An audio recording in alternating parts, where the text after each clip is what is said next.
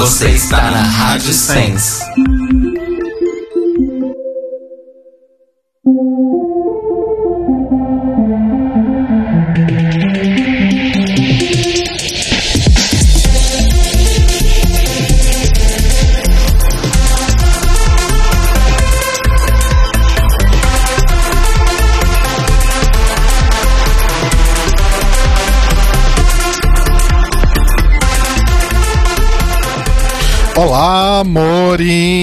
Começando mais um The Libraries Open ao vivo aqui pela Rádio Sense em sensecast.org em mais uma segunda-feira, dia 18 de março.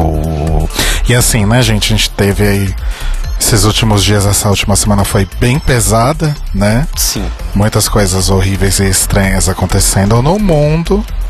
Então a gente vai aproveitar aí esse momento para falar sobre RuPaul's Drag Race Season 11, dar um pouco de risada, gongar as queens, falar mal da RuPaul, que tá cada vez mais caduca. E é isso, eu sou o Rodrigo. Eu sou o Telo. Eu sou o Cairo. E hoje nós temos uma convidada maravilhosa, uma atriz profissional que inclusive ontem, né, teve, teve momentos. Ontem não, anteontem. Anteontem. Teve momentos muito especiais que ela vai contar pra gente. Por favor, seja bem-vinda, Mariana França. Ai! Com o pé torcido, mas muito animada. Gosto. Mantendo a dignidade sempre. Como vai, pessoal? Que bom voltar. Estar aqui no podcast. Que saudade de vocês. Saudade de você também. Conta essa história toda aí do, do pé pros nossos ouvintes. então, né, gente, a pessoa aqui, né, diferente de todas as queens que passam, né, pelo, pela runway, eu não sei andar de salto e me deram um salto alto para minha personagem que eu faço no 120 dias de Sodoma, lá no Sátiros. E a Linda estava passando pelos bastidores, né? Saiu da coxia e virou os dois pés, assim, como se fosse uma porzinha, assim, torceu. Oh, Ai, A Ai. minha sorte é que eu consegui me apegar no poste falso de outro espetáculo. Senão ia dar com a cara num tambor. Ia ser um desastre. assim, Amiga um do desastre. céu. Ia ser uma cena à parte, né? A parte foi uma performance gigantesca.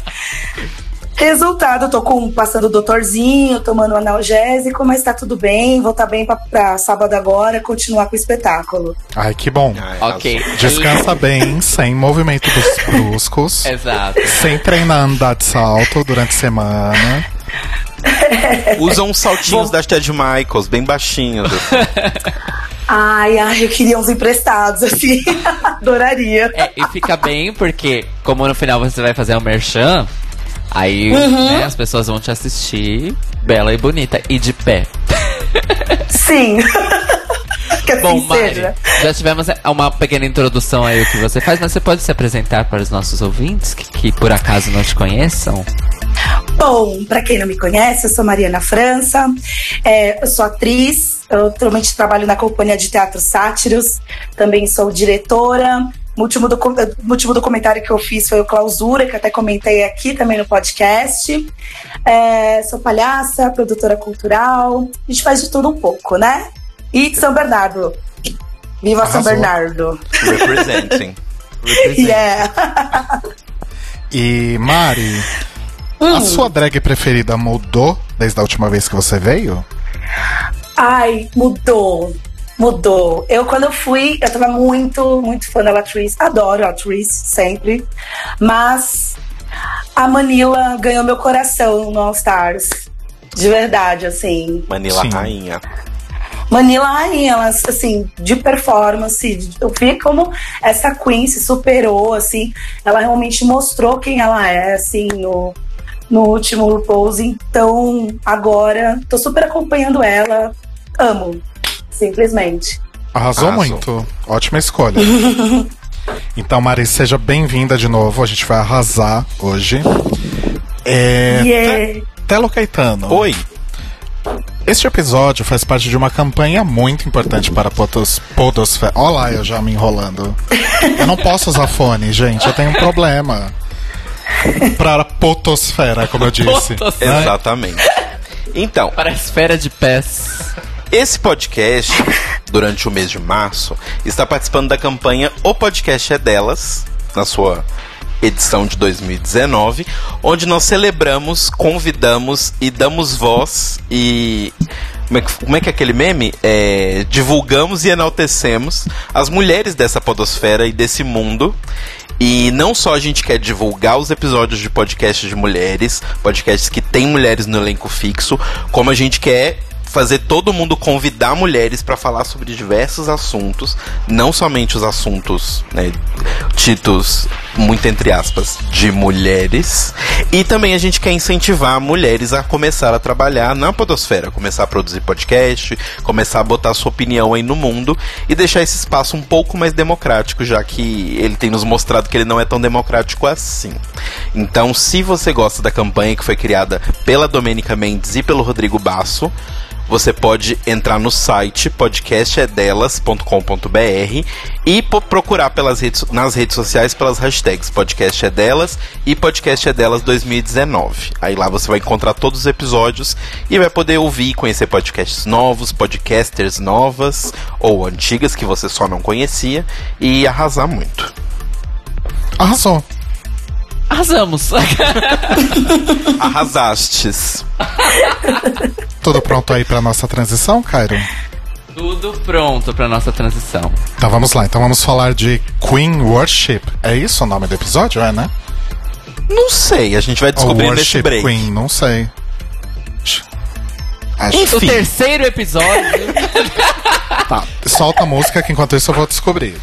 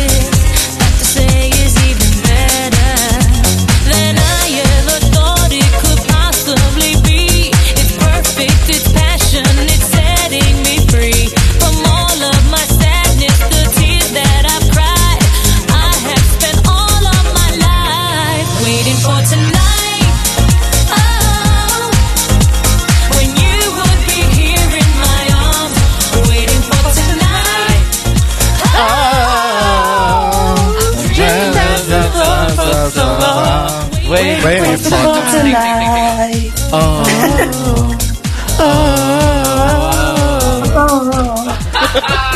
versão, Menino, versão original, né, amores? por favor, porque aquele remix que tocou no episódio é, como a gente diria, Rodrigo, Horroroso.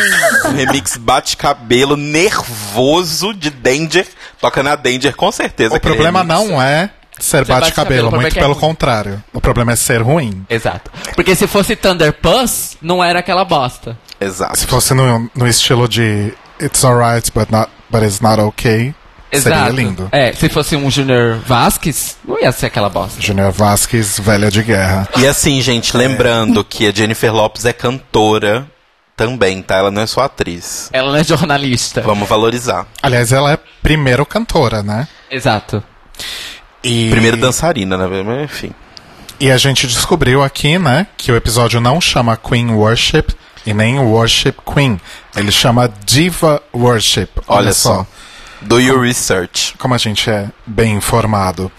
É, gente, antes da gente começar a falar deste episódio do Diva Worship, Hum, é, a gente sempre esquece algumas coisas nos outros episódios, né? Então, sim. No episódio passado, a gente esqueceu de dar notas para Good God Girl Get Out. A gente esqueceu? A gente não deu nota. Chocado. Depois a gente até tem que ligar pra Ju e pegar a nota dela, né? Porque a gente não, não tem a nota dela. Juliana. Se você estiver ouvindo isso, neste momento, É, já manda aí no Twitter. Vamos lá. Telo Caetano, de Bibi Zahara Bene a Monet barra Trinity. Qual é a sua nota para Good God Girl Get Out? Minha nota é. Bob. Ok, uma nota 8. Cairo Braga, Violeta Bagulhos. uma nota 7. É, Mari, você vai ser a primeira pessoa a dar nota para dois episódios no mesmo episódio, olha só. Ai, meu Deus! Quer dizer, antes de tudo, você assistiu o, o episódio anterior, o Good God Girl Get Out? Assistir. Tá. Assisti. É, você entendeu o, o, o esquema das notas? Porque em vez de dar nota de 1 a 10, a gente dá por temporada, né? Considerando os All-Stars meios pontos. Então, é de. Em vez de 1 a 10,5, é de Bibi Zahara Benet a Trinity Monet e aí, né, as queens aí dentro disso. Isso. Então, qual seria a sua nota? Shangela e All Star 1. Ó, Pera, não entendi como é que é? Entendi. Shangela, All Star 1. Tipo, um meio, assim. Eu achei muito médio, assim, morno. Ah, tá. Então, pera, vamos Uma nota pensar. quebradinha. All Stars 1 é 5,5. É 4,5. É, então. Puxado. É. É. Eu não gostei. Até... Ai, é que a gente. Ai, eu não quero então, misturar os é, episódios. Não, eu- mas... na verdade. Isso me leva à segunda pergunta que eu tenho que te fazer. Exato. É, No. Gente, pra quem não sabe. Só dá a sua nota rapidinho antes da Mari puxar isso que vai Ah, ser tá, longo. tá, tá, tá. A minha nota é. Ah, uma violeta também. Um 7. Tá bom. É, Mari, Seis e pouco. Oi. né? o que eu queria te perguntar é o seguinte: pra quem não sabe, pra quem tá ouvindo, a Mari é uma mulher negra. Sério? Aqueles. Como diria a RuPaul, ela é negra. É, e no, no episódio passado, a gente não tinha uma pessoa negra aqui pra, pra dar uma opinião mais aí de. De. Como é que se fala? Mais Propriedade. avalizada, né? De propriedade, boa.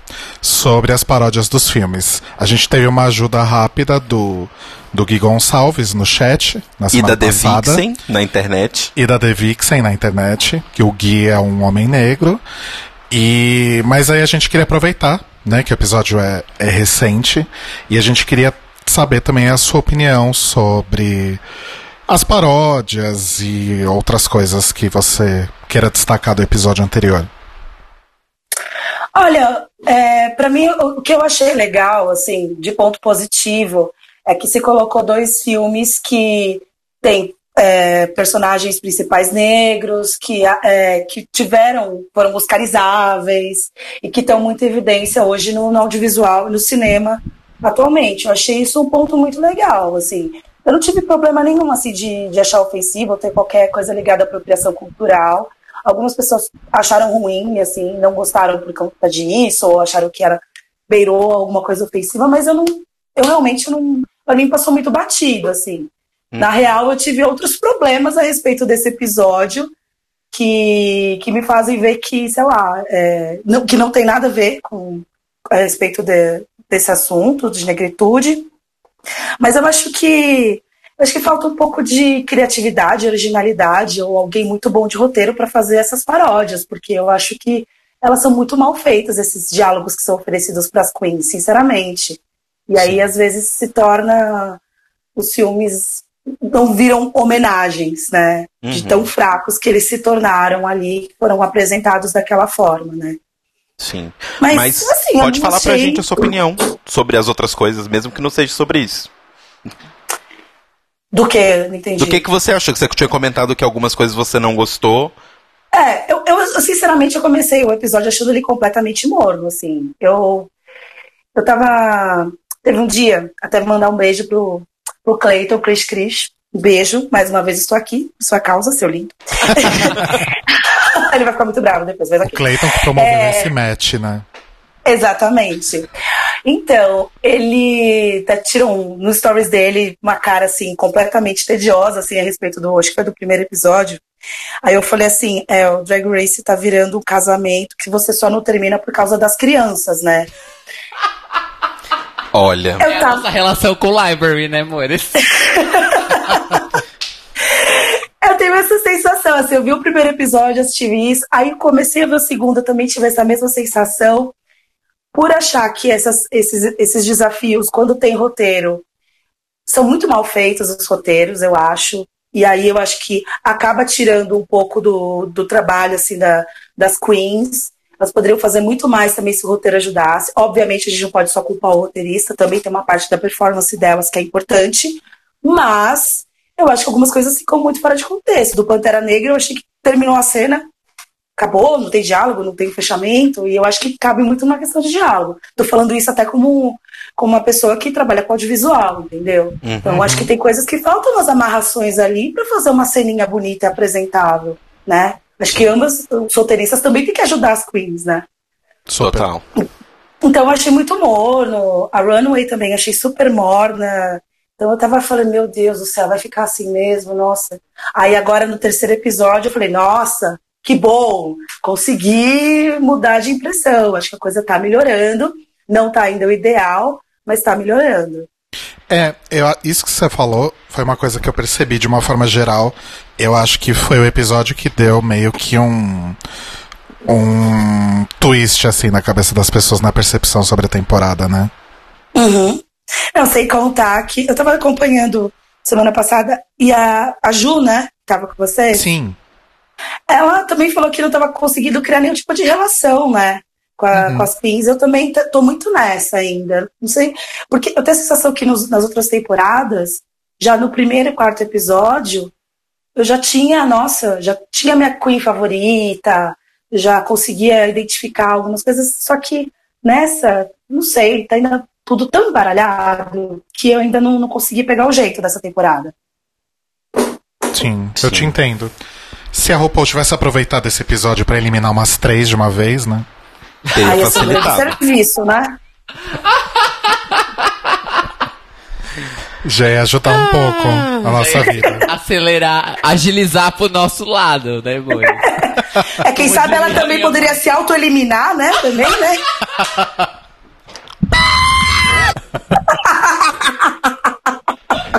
Imagina começar nossas férias antes do esperado, que delícia. Nossa, um sonho. É, Vai fazer quase um ano que a gente não tem férias desse negócio. o... Vai fazer um ano. Vai completar um ano, né? Quando a gente terminar essa temporada. Vai. É, a sua definição do, do casamento que a gente mantém por causa das crianças, ela é um hit no chat. A galera simplesmente tá apaixonada. É isso. Eu tive isso com The Walking Dead, eu tive isso com várias séries. É assim, essa definição. Assim, tem várias aí que eu, eu falei assim: eu vou ficar só por causa das crianças. Mas chegou no momento e falou: ó, beijo, quero que se dane. Pegando, vou comprar cigarro e tchau. Exato. Adeus, adie, sayonara. O Leandro Santos falou, a meia definição. Só não acaba o library, please. Pelo amor de Deus, aliás. Na verdade, Leandro, o sonho é a gente poder falar de outras coisas, né? Exato. Se a RuPaul desse uma pequena pausa entre as temporadas, seria ótimo, porque a gente quer falar de outras coisas.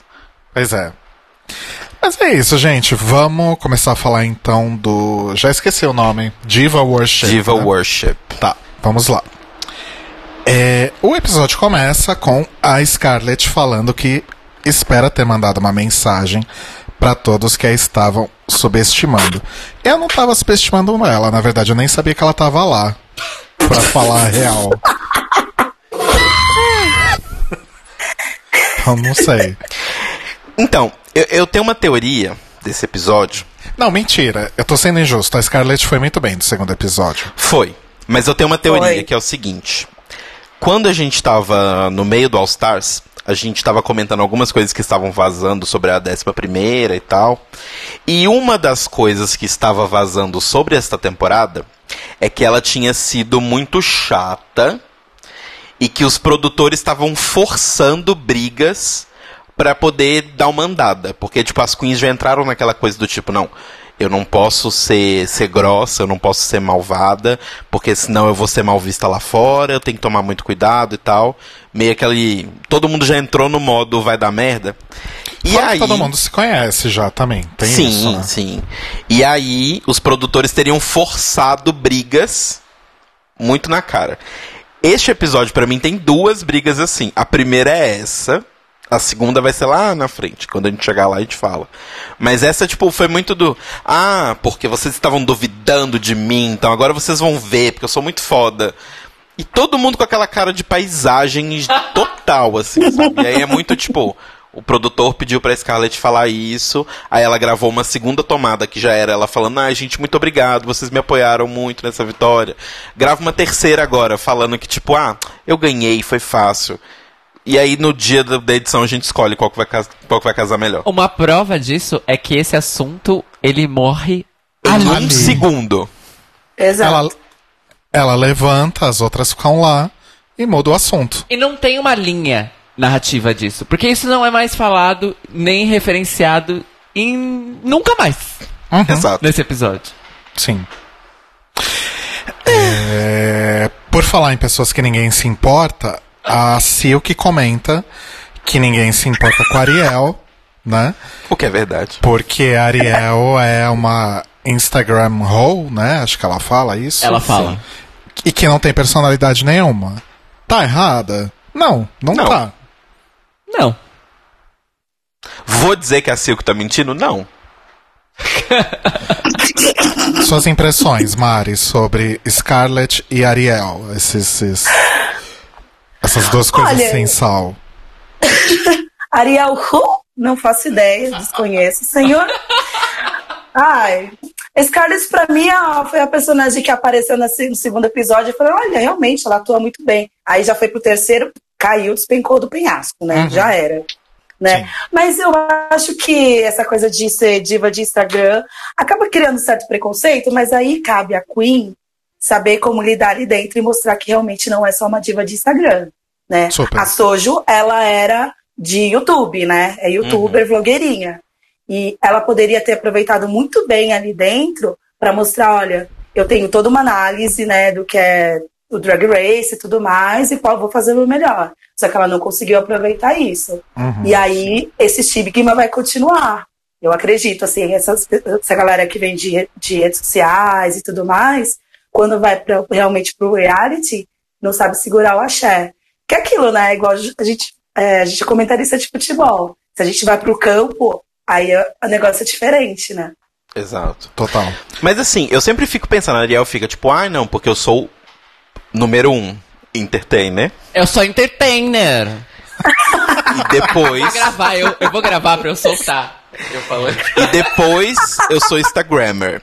Só que assim, ela vai falar, ah, eu canto e ninguém sabe disso. As pessoas acham que eu sou só bonita do Instagram. Meu anjo, o Instagram tem vídeo. Você canta? Se você canta, posta, mostra pra gente. Eu faço isso, por exemplo. Cairo tem. E olha que Cairo nem canta aqueles.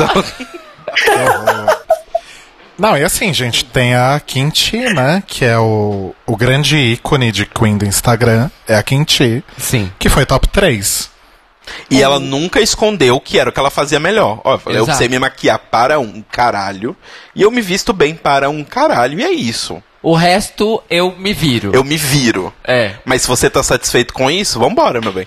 É, Foi, bem, foi literalmente essa a história da Kitty. Pois é. Mas é isso. Aí a gente segue pro mini challenge. Terceiro episódio seguido com mini challenge. Estou surpreso, Promissor. né? Gostei. E um mini challenge que a gente pode dizer que é inédito, né? Nunca teve nada parecido ou teve? Não, não. acho que não. Foi uma coisa nova mesmo. E, e eu achei engraçado de verdade. Sim. Eu gostei muito, eu me Eu diverti. também. A Eu gostei Silk, bastante. a Silk de- derru- quase derrubando o negócio, a RuPaul quase não se aguentando de rir. Principalmente na hora que a Silk abre a porta e fala: Você mandou eu entrar, eu entrei, querida.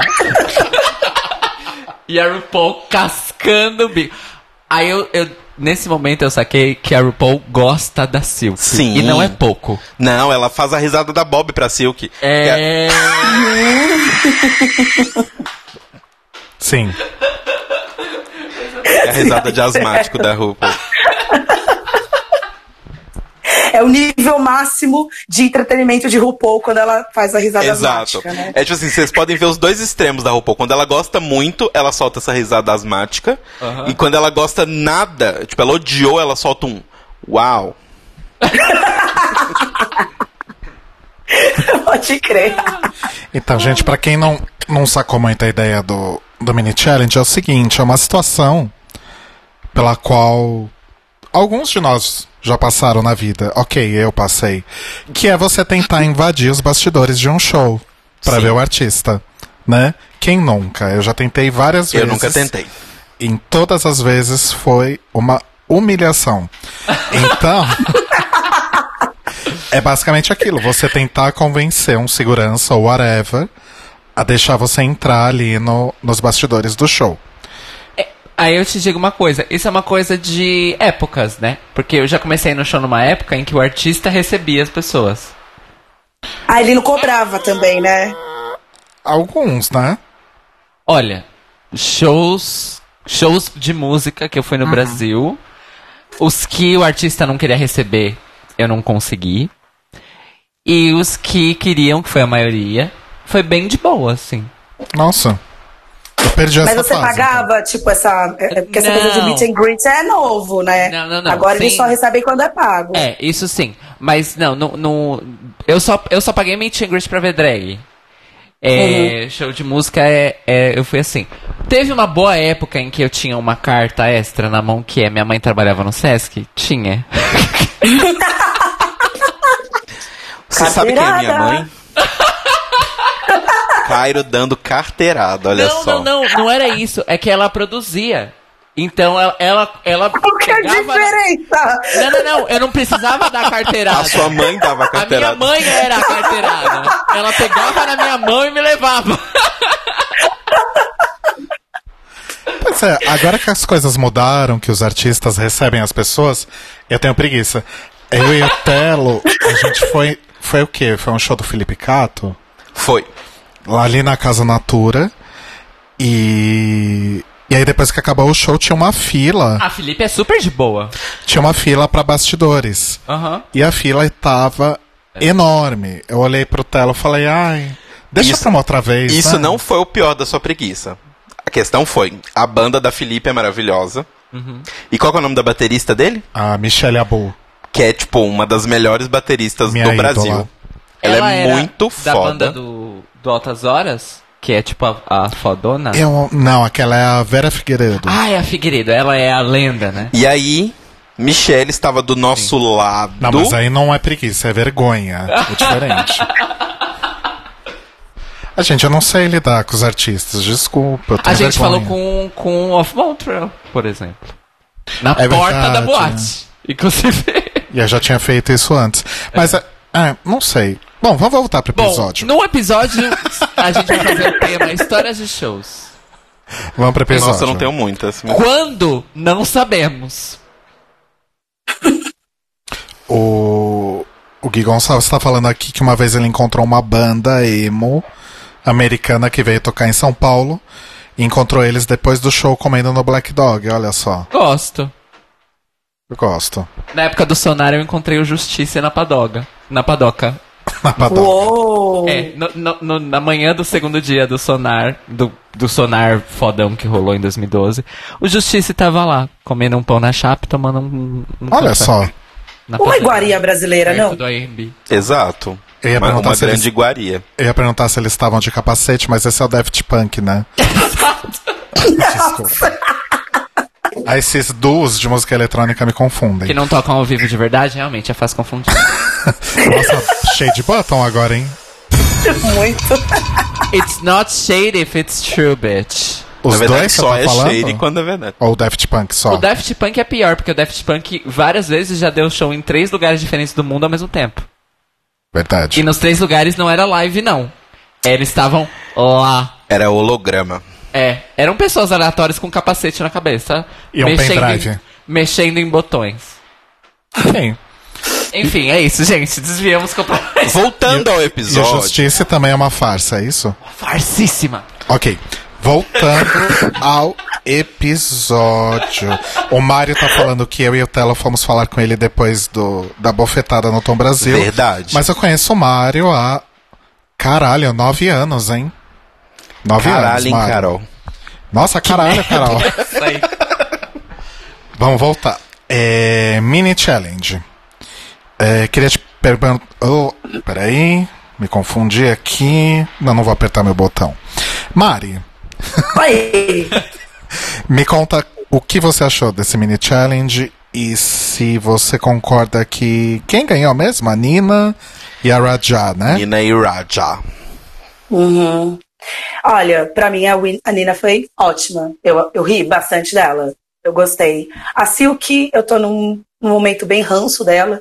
Quando eu a vi, eu falei, nossa, ela vai querer causar mais do que as outras, com certeza. Aí ela falou, vou derrubar a porta? Um, dois, três, falei, ela vai mesmo. Vai cair o cenário inteiro, vai acabar com o workroom, porque é do outro lado, né? O workroom.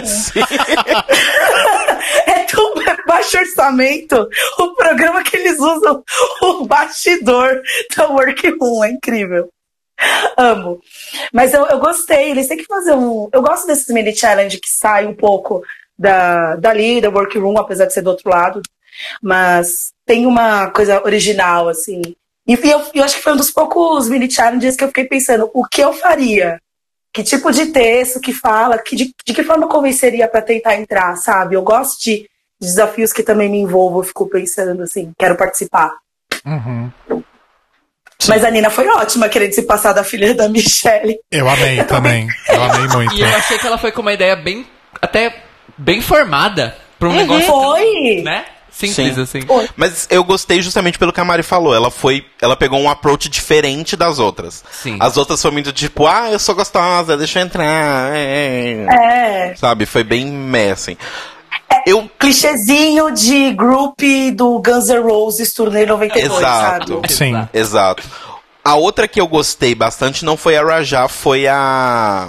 Foi a Vanessa Vende. Porque ela veio numa vibe meio do tipo. Ela não veio fazendo uma group, ela veio tipo, ah, eu preciso entrar. Ah, fala o nome de três músicas. Ah, Seduction, Seduction, Seductive e Sedenta. Aí ela fala. Tem aquela das duas pessoas. Não, isso é outra. É, outra, que fala. Ah, É outro. Pra quem não entendeu a piada, gente, é por causa da, da- o refrão da música da Michelle famosa começa com It Takes Two. é o nome da música, eu acho mesmo. It Sim. takes two to It make takes it right. two. É, it takes two to make it right. Ah, Foi música de lip sync na terceira temporada? não, acho que depois. Acho que depois. É. É. E a piada é que ah, tem uma hora que a RuPaul fala, ah, fala cinco pra outra Queen, não pra Vende. Fala cinco músicas do Seduction. Aí a Queen fala, bom, tem aquela do Takes Two. e aí a, a, aí a RuPaul responde, só que assim, é um momento, tipo, se você não prestar atenção, passa em cima da sua cabeça que ela fala, bom, filha, você e ninguém consegue citar cinco músicas do Seduction, Pois porque é. não tem. Eu amo esses shades da RuPaul com a Michelle. É maravilhoso. Eu gostei muito da Eve, que foi o, o contrário da Nina, né? A Eve vai falando que está grávida da Michelle Visage. É, muito bom, é muito bom. E gostei da Kyria também. Que ela faz o twerking. Eu achei divertido. Eu achei, tipo, igual, igual a Mari falou, tipo, sabe, é, é a versão 2010 do, né, dos anos 2010 da group dos Guns N' Roses de 92. Mas não entendi por que, que a Raja ganhou também. Não, não achei É. nada demais. Ah, que tinha que sempre escolher alguém. né? Tinha que escolher É. alguém, né? É. Então, Ganha quem a produção acha que vai montar um time interessante pra dar bafão. exatamente. Foi super aleatório. Bom, é... Ai, a Monize respondeu aqui no chat que It Takes Two foi na quinta temporada Detox vs Coco. Obrigado, Monize. Arrasou. Obrigado. Ah, é, que a Detox faz pela primeira vez em Drag Race. Ah, É? Foi nesse? pra quem Foi não nesse- entendeu, gente, precisa de legenda, é o movimento com o maxilar de baixo. É, lado a lado do maxilar. É, porque foi a vez que a Michelle gostou. Na segunda vez que a Detox fez isso, a Michelle fez uma cara tipo. Não, Tipo, já deu. já deu. Ok. Então, é... que foi? É que você sempre fala assim, ok, tipo, foda-se. Desculpa. É. Bom, o Mini Challenge, pra variar, teve a função de escolher duas pessoas pra formar times, né? Então, vai lá a RuPaul e explica como que é o, o Maxi Challenge da semana, que é uma coisa muito comum nos Estados Unidos e aqui no Brasil também tem algumas coisas não tão assim. Não nesse formato, mas sim. Que é tipo R.R. Soares, essas coisas, não? É tipo uma mistura de R.R. Soares com. Fala que eu com- discuto. Não, com o programa da Kátia Fonseca. tipo mulheres. É um mulheres, É um Mulheres. Gospel, isso. Tá. E, na verdade- porque deve vender algumas coisas, né? Exato. Sempre. É. Mas eu tenho uma coisa pra te falar, Telo Caetano. Existe esse programa no Brasil, num canal de TV aberta aqui de São Paulo, pelo menos, que o, o nome do canal é Rede Brasil, é um dos canais da, da Universal, Uhum. que mais da metade do dia passa séries antiguíssimas, tipo, passa Ilha da Fantasia, Passa Tokusatsu também. passa vários tokusatsus. E aí, no horáriozinho meio nobre, assim, tem literalmente um programa estilo mulheres, só que gospel. Porque eu já vi Aline Barros nesse programa. Eita. É. E a apresentadora fica falando coisinhas, coisas de Deus e coisas assim. Parafraseando o nosso amigo André, nem pra ser avaladão. Nem pra ser avaladão. Eu tô chocado com o conhecimento televisivo de TV aberta do Cairo. Por quê? Teve uma época que eu assistia. You don't love yourself. Você tinha pouca coisa pra fazer, eu acho, nessa época. Primeiro ano de faculdade. Ele deu os ombros aqui, significa sim. tá, então vamos lá, gente. E aí, então, as queens são divididas em dois times e elas têm que escolher as divas que elas vão louvar, né? Como diz o nome do episódio. Sim. Então, a Nina escolhe Silk, Eve, Vendi, Brooke, Ariel e Mercedes. Ariel e Mercedes meio que sobram, né, pra ela. E a outra lá, a Raja. Raja. Peraí que perdi minha pauta, gente. Raja escolhe Sugar, Scarlet, Plastic, Honey e Akiria. Tá. E elas, elas sentam lá pra escolher as divas. E aí rola um primeiro momento de tensão ali no grupo da, da Nina. Que a Silk queria a Whitney. E aí o grupo, num, num consenso bem razoável, acaba decidindo que, decidindo que a Britney seria a melhor opção. E isso rende depois no Untucked, né? Exato. Aí lá no Untucked, rende pra mim o que foi a bri uma das brigas mais produzidas e falsas e nada a ver da história desse programa. Nossa, obrigada. Também achei a mesma coisa. Gente, aquilo ali foi mão da produção, misturado com edição, misturado com boa vontade. Porque assim, eu vou dizer uma coisa. Esse Untucked, só ele sozinho, sem precisar de mais nada da temporada. Esse Untucked deu o programa no canal da World of Wonder pra Silk, que ela tanto queria. Eu tenho certeza que a negociação dessa briga foi isso. Porque assim, vamos lá, explicar pra quem, né, tá- não, não- não assistiu tudo. Rolou esse momento que o Rodrigo falou, Whitney ou Britney, e a Nina vai perguntando pra todo mundo. Duas delas falam que tanto faz, tanto fez, pode ser qualquer coisa, que é a Brooklyn e a Mercedes. E a, a Silk fala Whitney, todas as outras falam Britney. Elas devem ter discutido ali um pouco, a edição não mostra pra gente. E no fim elas decidiram que seria a Britney a melhor opção. Porque a Whitney, é, provavelmente elas devem ter chegado na mesma conclusão do outro grupo, que a Whitney tem pontos muito sensíveis na carreira e na vida que poderiam gerar um problema. Aí lá no Untucked, lá na frente, a- todo mundo fala que, tipo, legal que a Silk e a Ariel conseguiram trabalhar, mesmo depois da briga da semana passada, que bom. Conseguimos ser adultos e passar por cima disso. E aí a Ariel fala, tipo, ela ficou muito feliz de ter ido bem e que ela ficou meio assim porque ela viu que a Silk não tava tão, né, Silk. Tava dando 100% como ela sempre dá. E aí a Silk começa a falar que, ai ah, não, porque eu queria fazer o Whitney e todo mundo não me ouviu. E aí eu fiquei meio puta mesmo e fiz qualquer coisa, porque pra mim a Britney caguei. É, tem um outro detalhe também. Você vai falar isso? Pode falar. Que a. A Silk fala que, de certa forma, assim, de forma geral, na verdade, o desafio foi complicado para ela porque ela frequenta a igreja e, e foi meio conflitante para ela dizer que ela cultuava a Britney. Primeiro por essa questão religiosa, segundo porque ela caga pra, pra Britney e ela se sentiria um pouco mais confortável se fosse a Whitney, porque a Whitney era uma mulher de Deus, segundo ela. Bom, ela ia na igreja, se é isso Não, que estamos a, considerando. a, a Whitney tem um background Sim. de, de igreja, de coro e etc. É verdade. A Britney também. Também. A- sim. É. A Britney é super mocinha católica de igreja. Mentira, gente. Já viu o não Instagram da Britney? Não. ela é a pessoa mais mãe, mom, tipo, mom, soccer mom. É a Britney. Mas ela é toda catoliquinha mesmo? Não sei se sei que é- mas é cristã, porque ela Mas ela, ela foi criada em igreja católica. é. É católica ela- ou protestante? É- acho que é católica mesmo, né, Mari? Eu acho que sim, se eu não me engano, é. Porque ela fala Mas muito ela de faz Jesus. posts. Ela faz posts tipo Praise Jesus e coisas assim. Não. Acho que não nesse ponto, mas ela sempre foi bem clara. Com relação a isso, É. Gente, é uma miríade nova E que diz- se abre pra e, mim gente, sobre Britney e assim, Spears. E existe uma coisa muito básica que é muito marcante dos Estados Unidos. Crianças que cantam começam cantando na igreja. Isso é ponto fato. Não tem o Raul Gil lá. É, exato.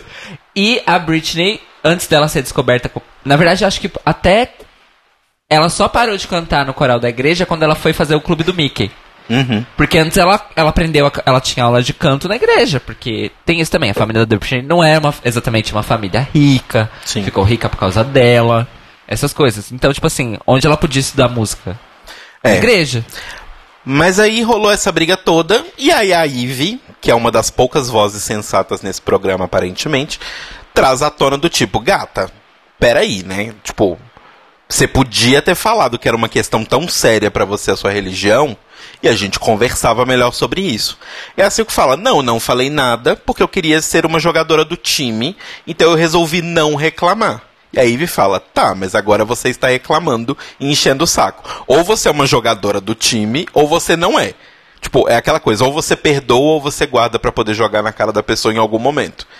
Então, você precisa escolher. E aí a Silk começa a gritar, a Ivy começa a gritar. É muito bom nessa cena vocês repararem os, as pessoas ao lado. A cara da Nina e a cara da Vendi tão maravilhosas, porque elas estão numa cara do tipo, puta que pariu, que porra é essa? E assim, gente, precisa ter um certo cuidado com o Untucked, porque as reações que valem são essas que o Telo tá falando. Tipo, tem um plano geral da sala, alguém tá fazendo alguma coisa e você tá claramente vendo que as pessoas que estão atrás estão respondendo àquilo naquele momento. As cenas de close ou de plano, america plano americano, americano, Americano? obrigada. Tô, tô- eu tava Ruth Lemos semana passada, hoje eu tô cebolinha, né? é... O que, que eu tava falando? O, plan- o plano americano, ou seja, os closes, etc., são reações descontextualizadas. Eles filmam aquilo e jogam na edição. Vão jogando na edição do Untucked. Tipo, alguém fala. Ai, soltei um pum. Aí põe uma cara da Vendi, tipo. Com uma cara do tipo, oi. Que ela não fez ali naquela hora. Sabe?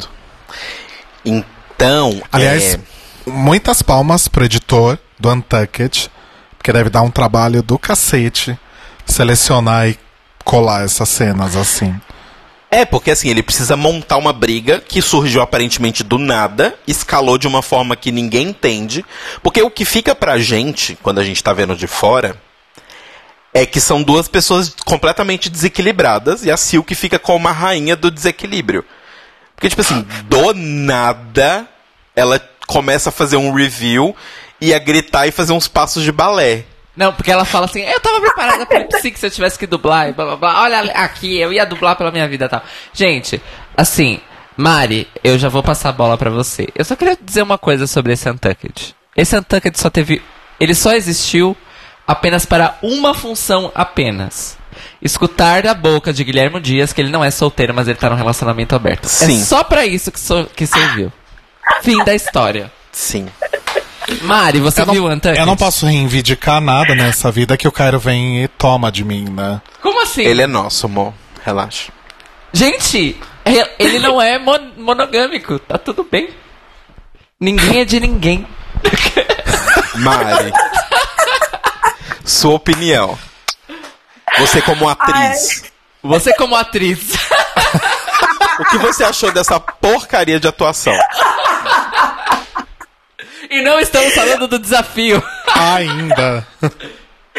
Gente, não, esse Untucked foi o ó, foi tipo Casa dos Artistas, né? Fala a verdade. Casa dos Desesperados. Sérgio Malandro. É, a Casa dos Desesperados do Serginho Malandro. É nesse, não, caiu pra esse nível total, assim. Não foi horrível. Eu também não entendi, assim, do nada começou uma briga. Pô, ele- elas só tinham ganhado. Não tinha o que ficar reclamando. A, a Nina, que, apesar de eu discordar dela ter sido a vencedora, ela só queria comemorar. E eu acho que todas também deviam ter feito o mesmo. Agora, criar uma crise porque foi ou não foi a, a Whitney Houston.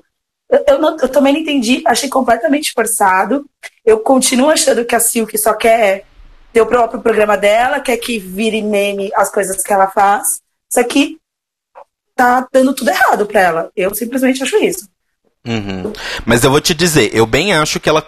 Tipo assim, essa briga foi combinada com o produtor e essa briga vai ser trocada por um programa na World of Wonder, gente. Vocês podem ter Ai, certeza. gente. Tipo assim, a cada briga que ela aceita fazer é, artificialmente, ela ganha um pontinho. Sim, gente. É basicamente o que a Dia combinou no All Stars. Verdade. Olha, eu quero tempo de tela. Nossa. Tá, então você precisa dar pra gente alguma coisa em troca do tempo de tela. Beleza. Arranja umas treta aí. Aliás, a Vendi ainda tem o programa dela na Worlds of Wonder? Não. Já acabou? Já. Que Eu desgraça, nem hein? sabia que tinha. Pois é. Nem eu. É, foi ano passado. O que é bem sintomático. Enfim. é, Meu Deus, mas, mas também tem uma outra coisa que eu fiquei pensando. Falei, meu, eu, eu- eu espero que, não, é, que a gente não caia, assim, tipo, não, não, não seja semelhante ao que aconteceu com a The Vixen, Uhum. sabe? Por um momento eu fiquei pensando, nossa, será que nós estamos também caindo naquilo que muitos do fandom ficava falando, ai, que a Vixen é barraqueira, a Vixen que causa, não sei o que, não sei o que, não sei o que. Até a gente chegar no, no último episódio, no Reunion, pra entender e pra uma outra Queen começasse a abrir os olhos da RuPaul, mas não conseguiu abrir os olhos de uma galera, e que a gente começasse a comentar a respeito da Vixen. Mas Sim. Eu, eu não, mas eu acho que não é esse caso da Silk. Eu espero. Não sei se vocês têm essa, essa visão, se vocês pensaram nisso, assim, ou se alguém chegou já a levantar essa bola. Ou são coisas completamente diferentes. Eu posso ser sincero, eu ainda não sei. É. Eu preciso de mais uns episódios pra. Eu não sei se é completamente diferente, porque a gente sabe que o fandom de Drag Race tem um histórico de racismo gigantesco que a gente não pode ignorar. Tipo, a gente não tá começando do zero. Sim. Mas eu acho que a forma como a Silk tá sendo engana, tá sendo mostrada é diferente da forma como a Vixen foi mostrada. Porque o que a Vixen, o que a produção mostrou e o que a gente comprou e teve recibo e tudo mais, e depois a gente só viu lá na frente que a gente não tava certo, é que ela era só uma escrota. Que o tempo todo ela estava sendo escrota. E assim, é fácil você enganar que uma pessoa é escrota quando você tira uma coisa de, de, de contexto, uma fala fora de ordem. Ser escroto é mais fácil, porque às vezes uma resposta ríspida pode ser uma resposta irônica e ali ela foi encaixada de forma ríspida. Agora, quando a pessoa é chata, o que a maioria das pessoas está achando da Silk, tipo, cansativo, é muito difícil você passar isso através. Porque assim, eles teriam que repetir cenas dela sendo chata pra ficar uma quantidade grande pra dar a impressão que ela era muito chata. E, então, eu concordo com você em partes. Porque na estrutura de RuPaul's Drag Race tem um facilitador extra pra deixar as pessoas chatas. Que é o depoimento das outras pessoas. Sim. Que a gente teve martelado na nossa cabeça o primeiro episódio do começo ao fim.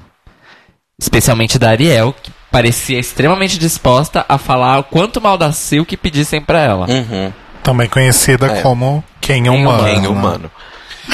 É, mas assim, uma coisa que também eu percebi das pessoas falando é que provavelmente por uma questão de edição, como a gente comentou, né, é, o quanto a edição martelou a suposta chatice da Silk no primeiro episódio, também agora parece que ela deu aquele tone down assim, tipo, tá- estaria mais calma, digamos assim, mas não necessariamente é ela, e sim a forma como a edição está retratando. né? Sim. Sim. O Sr. Wan comentou aqui no chat que a impressão que ele teve foi parecida com a da Vixen e a briga da Vixen e da Eureka, a primeira de todas. Porque foi uma coisa muito parecida. Tava todo mundo conversando, do nada rolou um pequeno aumento de tom e do nada elas estavam gritando loucamente. Tipo, É que foi quando ela comentou rápido. do, do figurino, né? Da, da. Vixen falando que era meio crafty. E aí. E aí, do nada escalou muito rápido.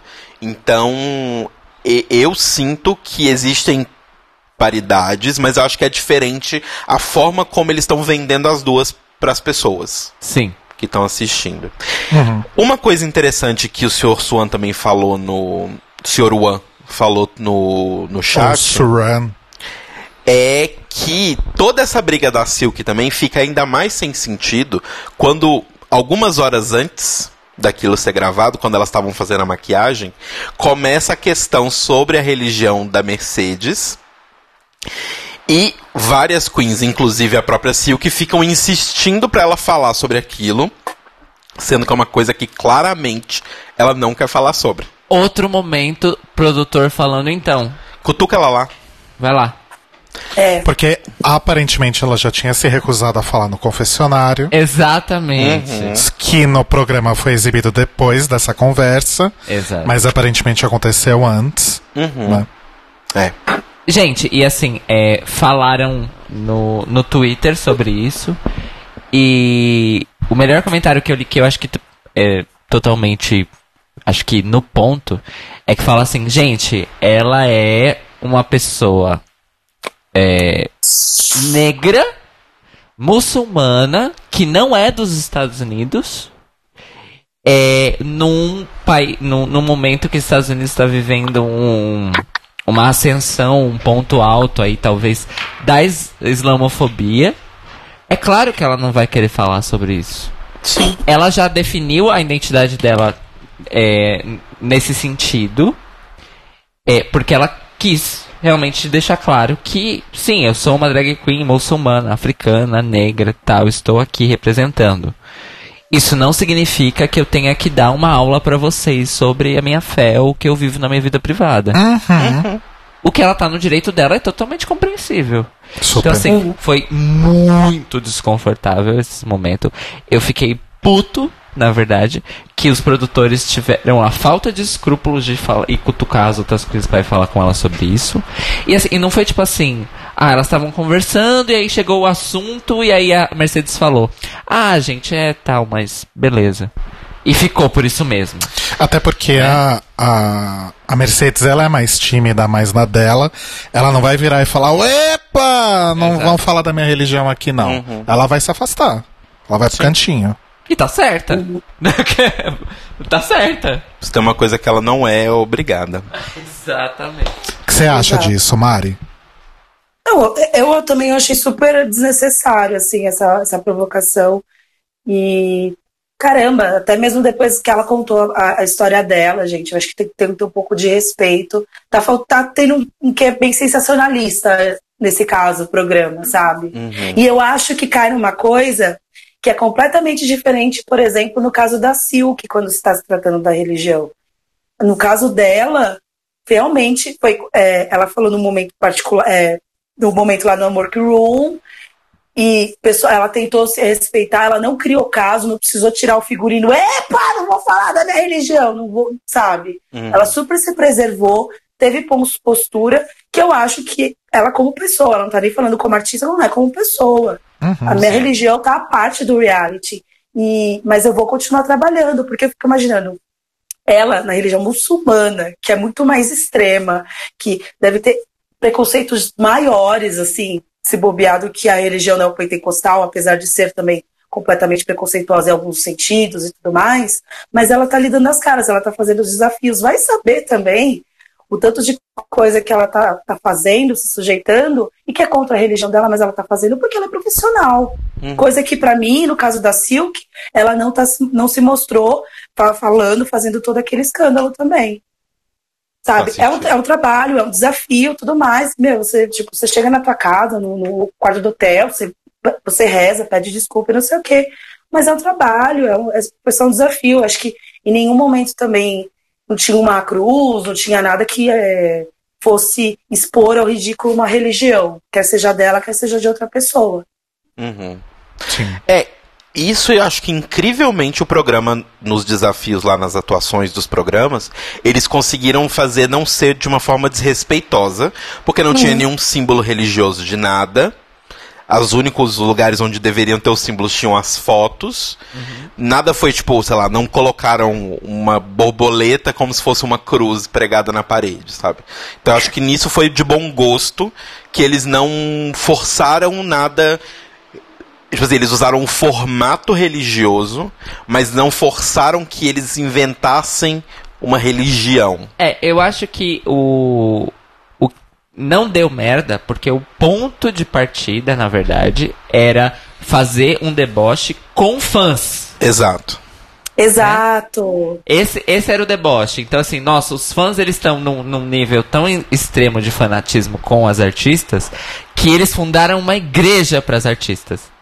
E não, vamos pegar essa igreja e se ela fosse, na verdade, ao invés de Jesus, a Britney? Eu acho que eu acho que esse essa foi o Sim.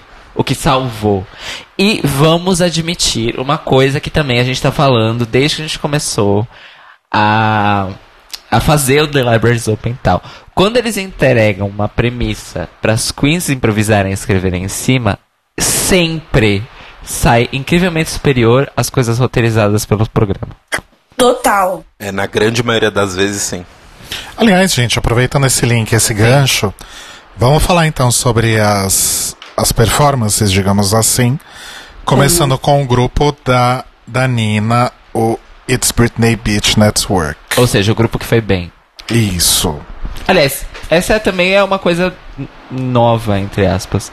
Um episódio em que eles não tiveram como é, disfarçar qual grupo foi muito bem e qual grupo foi Ah, muito mal. é. E aí a Aham. edição decidiu realmente seguir esta narrativa. Uhum. Tipo assim, ok, vocês. Vocês estão vendo, esse grupo vai ganhar e o outro vai perder. Mas calma. Deixa eu te mostrar por quê. Exato. Mari, novamente, invocamos você para dar sua opinião de artista A nível D, a né? nível de atriz. Não só uma atriz, como uma atriz que se entrega tanto que torce o pé numa estreia, os dois pés. Por favor. Eu acho que foi um dos poucos é, episódios assim que teve atuação e eles tiveram que fazer texto que eu realmente ri, que eu me diverti vendo. Não sei se é porque eu fui a geração Britney, assim, que era fã demais, mas assim, sempre tinha alguma piada, alguma coisa, um elemento que falava sobre a Britney. A Miss Vendi, eu amei. Amei. Eu não sei vocês, mas eu amei. Eu, eu acho que ela deveria Ela ter vencido o desafio. Ela deveria ter desafio porque ela foi incrível. É, eu acho que ela tem esse, esse trejeito com a voz e que tá funcionando. Eu espero que isso não acabe não se desgastando. Uhum. Mas é, ela me lembra um pouco a, a voz que a Bianca Del Rio fa- fazia, sabe? Ela Sim. não precisa esconder a, a voz grossa e tudo mais. Fica engraçada, é um efeito cômico maravilhoso. Uhum. E Até- aí eu. ah, a- a- só uma coisa, até porque na Vende acaba ficando mais impactante, porque assim, a Bianca ela tem um look que ela fala. Ela é uma drag palhaço. A Vende não. A Vende é super chique, feminina, usa roupas extravagantes. Então eu acho que o impacto é ainda maior. Porque você vê É. aquela modelo, certo? Entrando com um vestido belíssimo e aí sai aquela voz. E é maravilhoso. Sim. Não, eu ri. Gente, eu juro pra vocês, eu me diverti muito, assim. Eu queria ver mais, sabe? Eu ficaria a madrugada toda no canal de TV, assistindo, comprando todos os produtos que eles vendessem, todos os cantos de louvores. Eu cantaria junto, porque foi maravilhoso, assim. Eu, onde tem essa igreja, por favor, assim. Mas eu, Eu gostei muito também. Nossa, e, e eu acho que nenhuma delas estava ruim. Isso que eu fiquei impressionado. Não, Estavam todas muito boas. Estavam todas muito boas. Assim, nota-se, realmente era perceptível que a Silk estava um pouco mais tímida Mas mesmo assim. por essas questões que ela explicou e tal, mas isso não quer dizer que ela mandou mal. Não mesmo. Não, acho também que a Ariel tenha sido tão maravilhosa a ponto de receber um destaque da RuPaul no, na hora que elas ficam safe. Não eu sei. acho que é porque foi o, o grande acidente de ônibus que ela se envolveu na semana passada. E aí essa semana ela foi bem. Exato. E aí, tipo, mereceu um, tipo, thumbs up. Tá, ok. Porque as outras já tinham ido ok. E a única outra que tinha ido mal antes, mas não foi tão bem essa semana foi a Mercedes. Então não fazia sentido elogiar ela, sabe? Gente, eu sei que eu já destruí muito a Ariel em três episódios, mas eu vou ter que destruir de novo. É, quando você vê ela em vídeo desfilando na runway, ela não é tão abre aspas perfeita, fecha aspas como a gente vê no Instagram, né? Não. Não. Ela é só mais uma, ela é só mais uma drag queen no fim do dia. Mas ela não precisa. Porque Por ela é entertainer. Ai, Enfim, Mas só uma coisa assim que eu achei, eu gostei muito da Vendi também. Eu achei que ela, ela tem um carisma muito grande, mas eu só eu gostei da vitória da Nina e eu concordo com a vitória da Nina porque eu tava falando isso com o Rodrigo. Eu acho é, que rolou essa disputa, né? Por É. que, que a Nina ganhou e não a Vendi? eu acho que a Nina ganhou porque ela era a líder do grupo, que escolheu as pessoas. Era a host do programa. Ela era a host do programa, ela ditou o ritmo do programa e como Marco, nosso outro ator Mário. aqui, Mário. Marco, como o Mário falou aqui no, no chat, ela não saiu do personagem nem uma vez. E tava, tipo, Isso é verdade. muito dentro.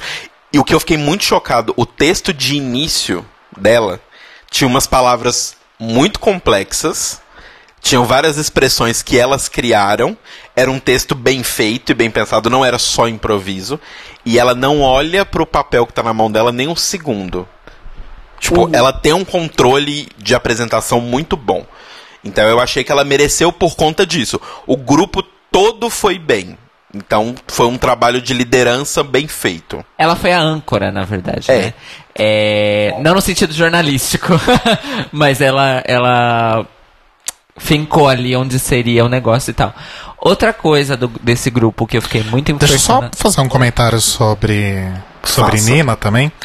É, eu fui até olhar aqui, tô com o mapa dos Estados Unidos aberto, Ah, gente, ver no onde meu é computador. Columbus. Porque eu queria saber se- aonde era Ohio.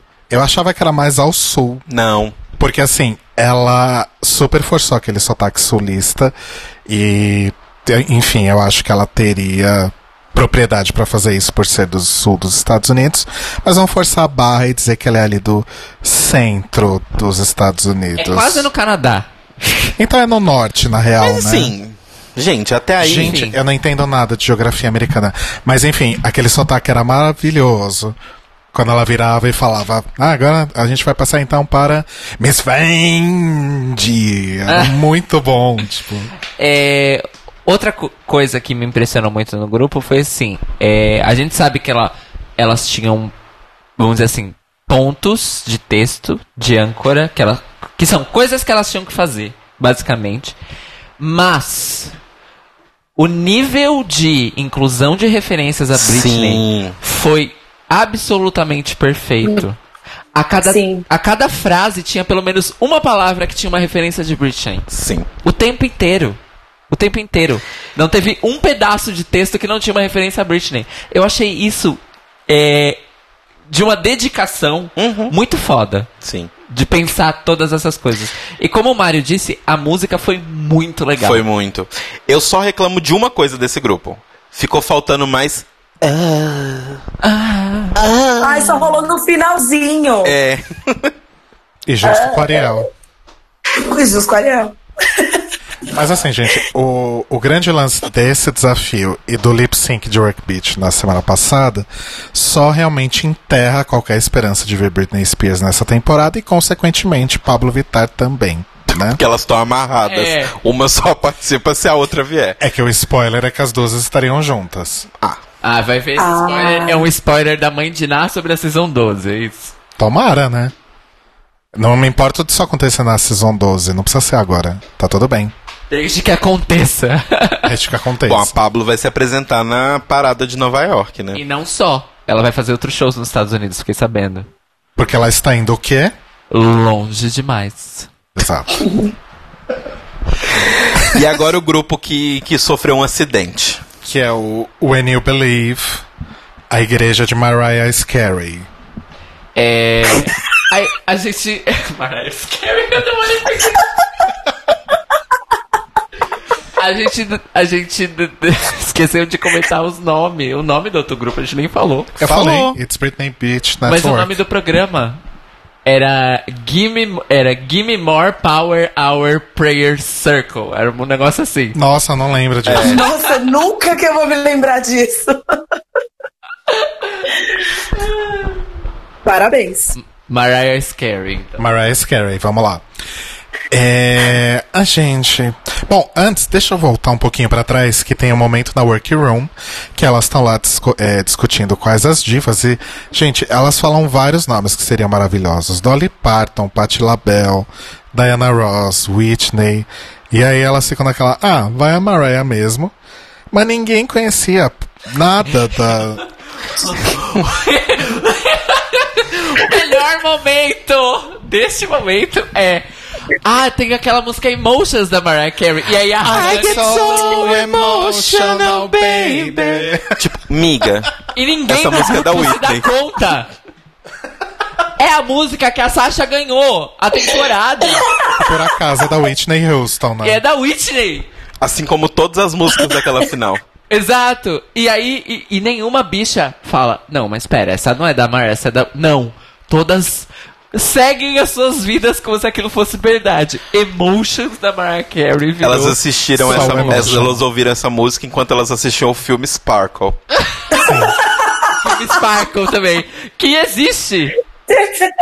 Que existe. Mas não é da Mariah. Não, não. É, Não. é sobre uma. Você lembra, Mari, qual é a história? É um filme ou é uma série? Ah, Sparkle é um filme Sparkle. com a Whitney. A Whitney é Hã? mãe. Exi- Gente, existe um filme chamado Sparkle com a Jordan Sparks, em que ela é uma, uma jovem cantora rumo ao estrelato, e a Whitney Houston faz a mãe dela. É aquele último filme que a Whitney É o fez último antes de filme da morrer. Whitney. Lembra no documentário? Chama Sparkle. Eu não lembrava Mas você sabe que chamava Sparkle. ninguém assistiu, né? Não, claro que ninguém assistiu. Mas eu ri muito Gente- da hora, porque, tipo assim, elas ficavam voltando na Whitney, achando que estavam na Mariah. Gato, é, elas não sabiam que esse filme existia. Gente, eu tenho uma, eu tenho uma elas estavam confissão a citando fazer. Glitter. Eu já assisti Glitter. E foi no mesmo fim de semana que eu assisti Crossroads. Uau! Uau! Uau. Que foi um fim de semana que eu e uns amigos da época nos juntamos pra assistir os dois filmes. Um foreshadowing desse episódio, olha só. Não é? Inclusive, elas, Faz 20 anos? Faz, mas ok. elas confundindo Emotions da Mariah com So Emotional da Whitney me lembrou um jogo de mímica de filme que eu joguei que alguém mandou um Crossroads, o mundo das Spice Girls. Quem que foi? Foi o Telo? Não, foi, não foi entre a gente, foi Ah, ok. outro grupo de amigos. Mas ficou marcado na minha memória, enfim. Mas, Mari, o que, que você achou desse grande acidente sobre a carreira de Mariah? Gente, eu acho que foi. Eu achei que foi é, tipo pior do que Vanusa cantando o hino nacional. Assim. Falando em divas, Falando em divas, sei lá. Sério, foi eu acho que é uma das maiores vergonhas alheias que eu já vi. E assim, não tinha. Eu acho que se aquilo foi a edição que escolheu, eu fico imaginando como foi o grosso disso, assim, que. Gente, foi terrível. Eu eu não quero acreditar que.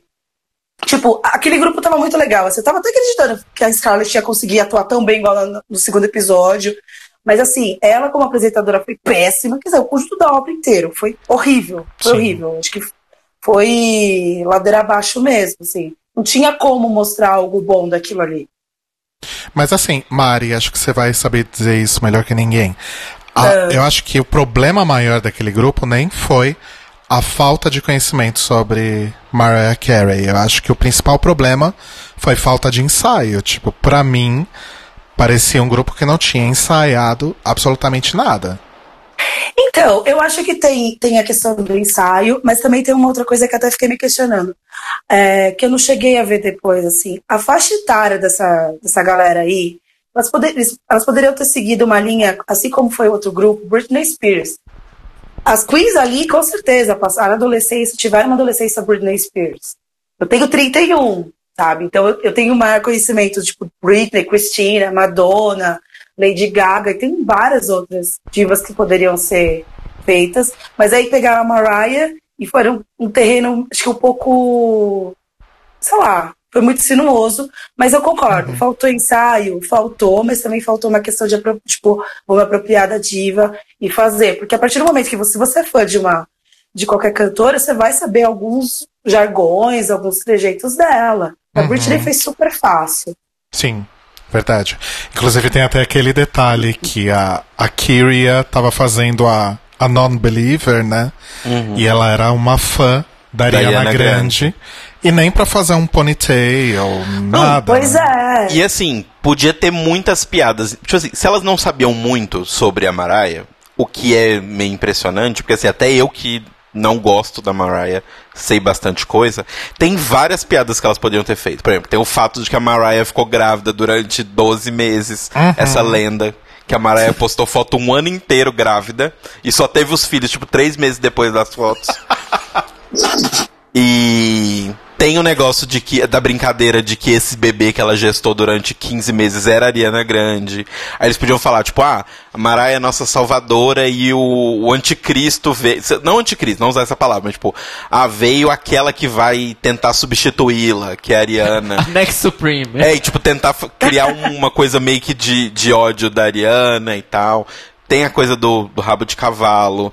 E assim, todas as piadas que elas fizeram de falha de microfone, não atingir as notas, que é a Mariah atualmente, nossa, todas assim, aterrissaram mal, mas mal. Nossa. Sim. Eu queria comentar duas coisas aqui. O. Já sumiu aqui. Não tô achando, mas o Ed falou alguma coisa no chat do tipo. Imagina se a RuPaul tivesse falado o nome do, do fandom da Mariah errado. Só pra ver se o grupo ia usar mesmo lá na hora. Nossa. Nossa, Ia ia, ser ser. incrível. Gente, e Eu- elas não eu- sabiam do Lembis. E outra coisa, eu não sabia também. Como assim? Gente, eu. É, não se- lembrava também. Eu, se tivesse naquele grupo, eu também ia afundar, porque eu não sei. A única coisa que eu sei da Mariah Carey é que ela foi na Abby. Só sei isso. e que ela é muito acessível. Ai, como ela é acessível. É tudo que eu sei. A Abby falando, Ah. ai, as, as meninas querem agarrar. Eh, Peraí, deixa eu apertar meu botão. Ok, senão não vou fazer direito. As meninas querem agarrar a Mariah. A, Mar a Mariah. Não sei o que da Ma- Mariah. Maravilhosa. Saudades. Hip Abby. Mas eu- talvez eu saiba porque eu tenho um grande amigo que é Lamp, que é o Lucas Oriel. Beijo, miga. Não tô nem Mas- um pouco surpreso. É. Ai, gente, enfim. Foi um lixo. Não, eu, eu afundaria. Outra coisa que eu preciso destacar, já sumiu também, é que Cairo Braga soltou uma bomba aqui no chat. Aperta a bomba aqui. Crossroads, o filme de Britney Spears, foi escrito por Shonda Rhimes. Shonda Sim. Grimes. Ah, Sim, senhor. Shonda? Shonda Rhimes. Com roteiro, com tudo? Shonda. Shonda Rhimes. chocado. Ai, gente. Ai, tem o I Don't Know Her também. Que ela elas podiam ter usado. Falar, falar coisa sobre a. É, foi a, foi a J-Lo, né? A J-Lo foi a música do lip sync. Hum. Porque foi sobre a música- J-Lo que ela falou I don't know her. Exato. Ah, é? Sim. Nossa, Perguntaram o que, que ela achava da Jennifer Lopes. Ela, I don't know her. Curiosidade sobre Crossroads, além da, da, da dire- do roteiro de Shonda Rhimes É. Presença de Zoe e Saldanha. presença de Zoe Saldanha. É, em Portugal ele se chama Destinos. Claro, Ok. Pois Portugal. pois Portugal. Seria melhor encruzilhadas? Sim, Sim. mas ok. Curiosidade. Momentos Cairo Braga. Fazer, Trazer uma cultura inútil. Sabia que o, no- o nome do supermercado Carrefour é encruzilhada em francês? Continua. Eu, eu não, eu não fazia ideia. Isso pra mim é tão chocante quanto eu descobri que o logo é um C. Sim. Nossa, eu amiga, também. Você tá bem atrasado, uns anos. Não, não, não, mas calma. Quando eu descobri, Ah, faz tá. tempo. Mas Então foi é um isso, choque. gente. Fechei meu computador aqui. Vamos falar de aleatoriedades. Mari, compartilha uma cultura inútil você também, por favor. Vocês vão ficar de surpresa assim, gente. Ai, meu Deus, não. Passa. Vamos voltar Tá. a falar de. Vamos, obrigado. É, Bom, aí é isso, foi esse desastre. Ah, uma coisa que eu notei aqui também é que a Plastic confundiu conversão com exorcismo, né?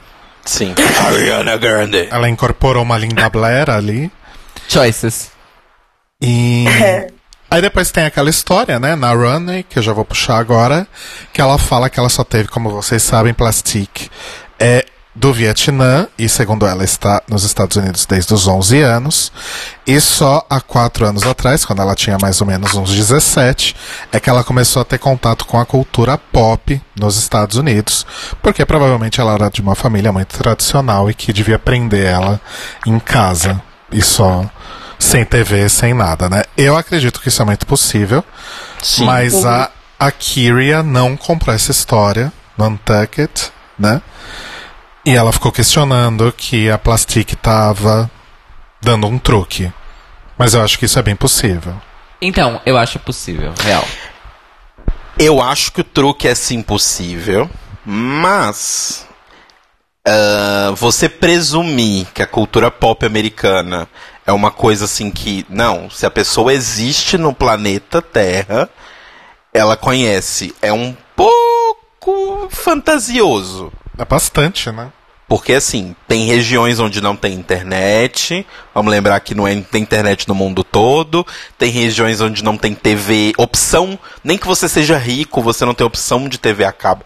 Obviamente, gente, rico eu tô falando assim, entre os comuns. Não estou falando milionários. Então, assim, existem sim lugares onde as pessoas não sabem quem é Britney Spears, quem é Beyoncé, essas coisas. E tem pessoas que não têm possibilidade. Possibilidade. Ô cacete! Possibilidade de viajar pra fora do seu país e. Sim, é, viajar de todas as formas, seja em conhecimento ou seja em por internet e tal, ou viajar mesmo fisicamente. Então assim, pode ser truque, pode ser truque, mas eu não acho que o f- o motivo da Carrie desconfiar que seja truque é real, do tipo, ah, não tem como ela não saber da Tem existência. sim, Tem, tem como, óbvio que tem como. Uhum. Enfim, Mas de onde que ela bebe da fonte pra, pra, pra trabalhar como drag?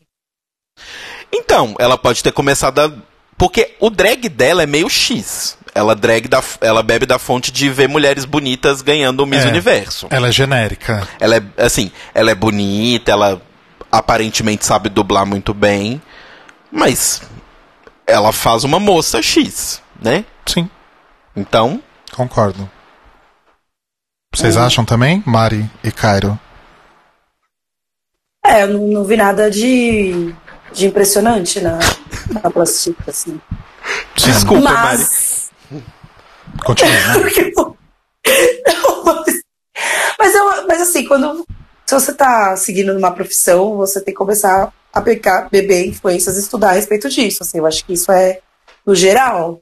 Você Ah, não sim. começa do zero se montando e. Entendeu? Principalmente se você é uma pessoa que não tem acesso à cultura pop, drag é, faz parte da cultura pop. Então, Sim. isso que eu É. acho que ficou meio. E aí, você conhece Britney, mas você é drag, ou sei lá, entendeu?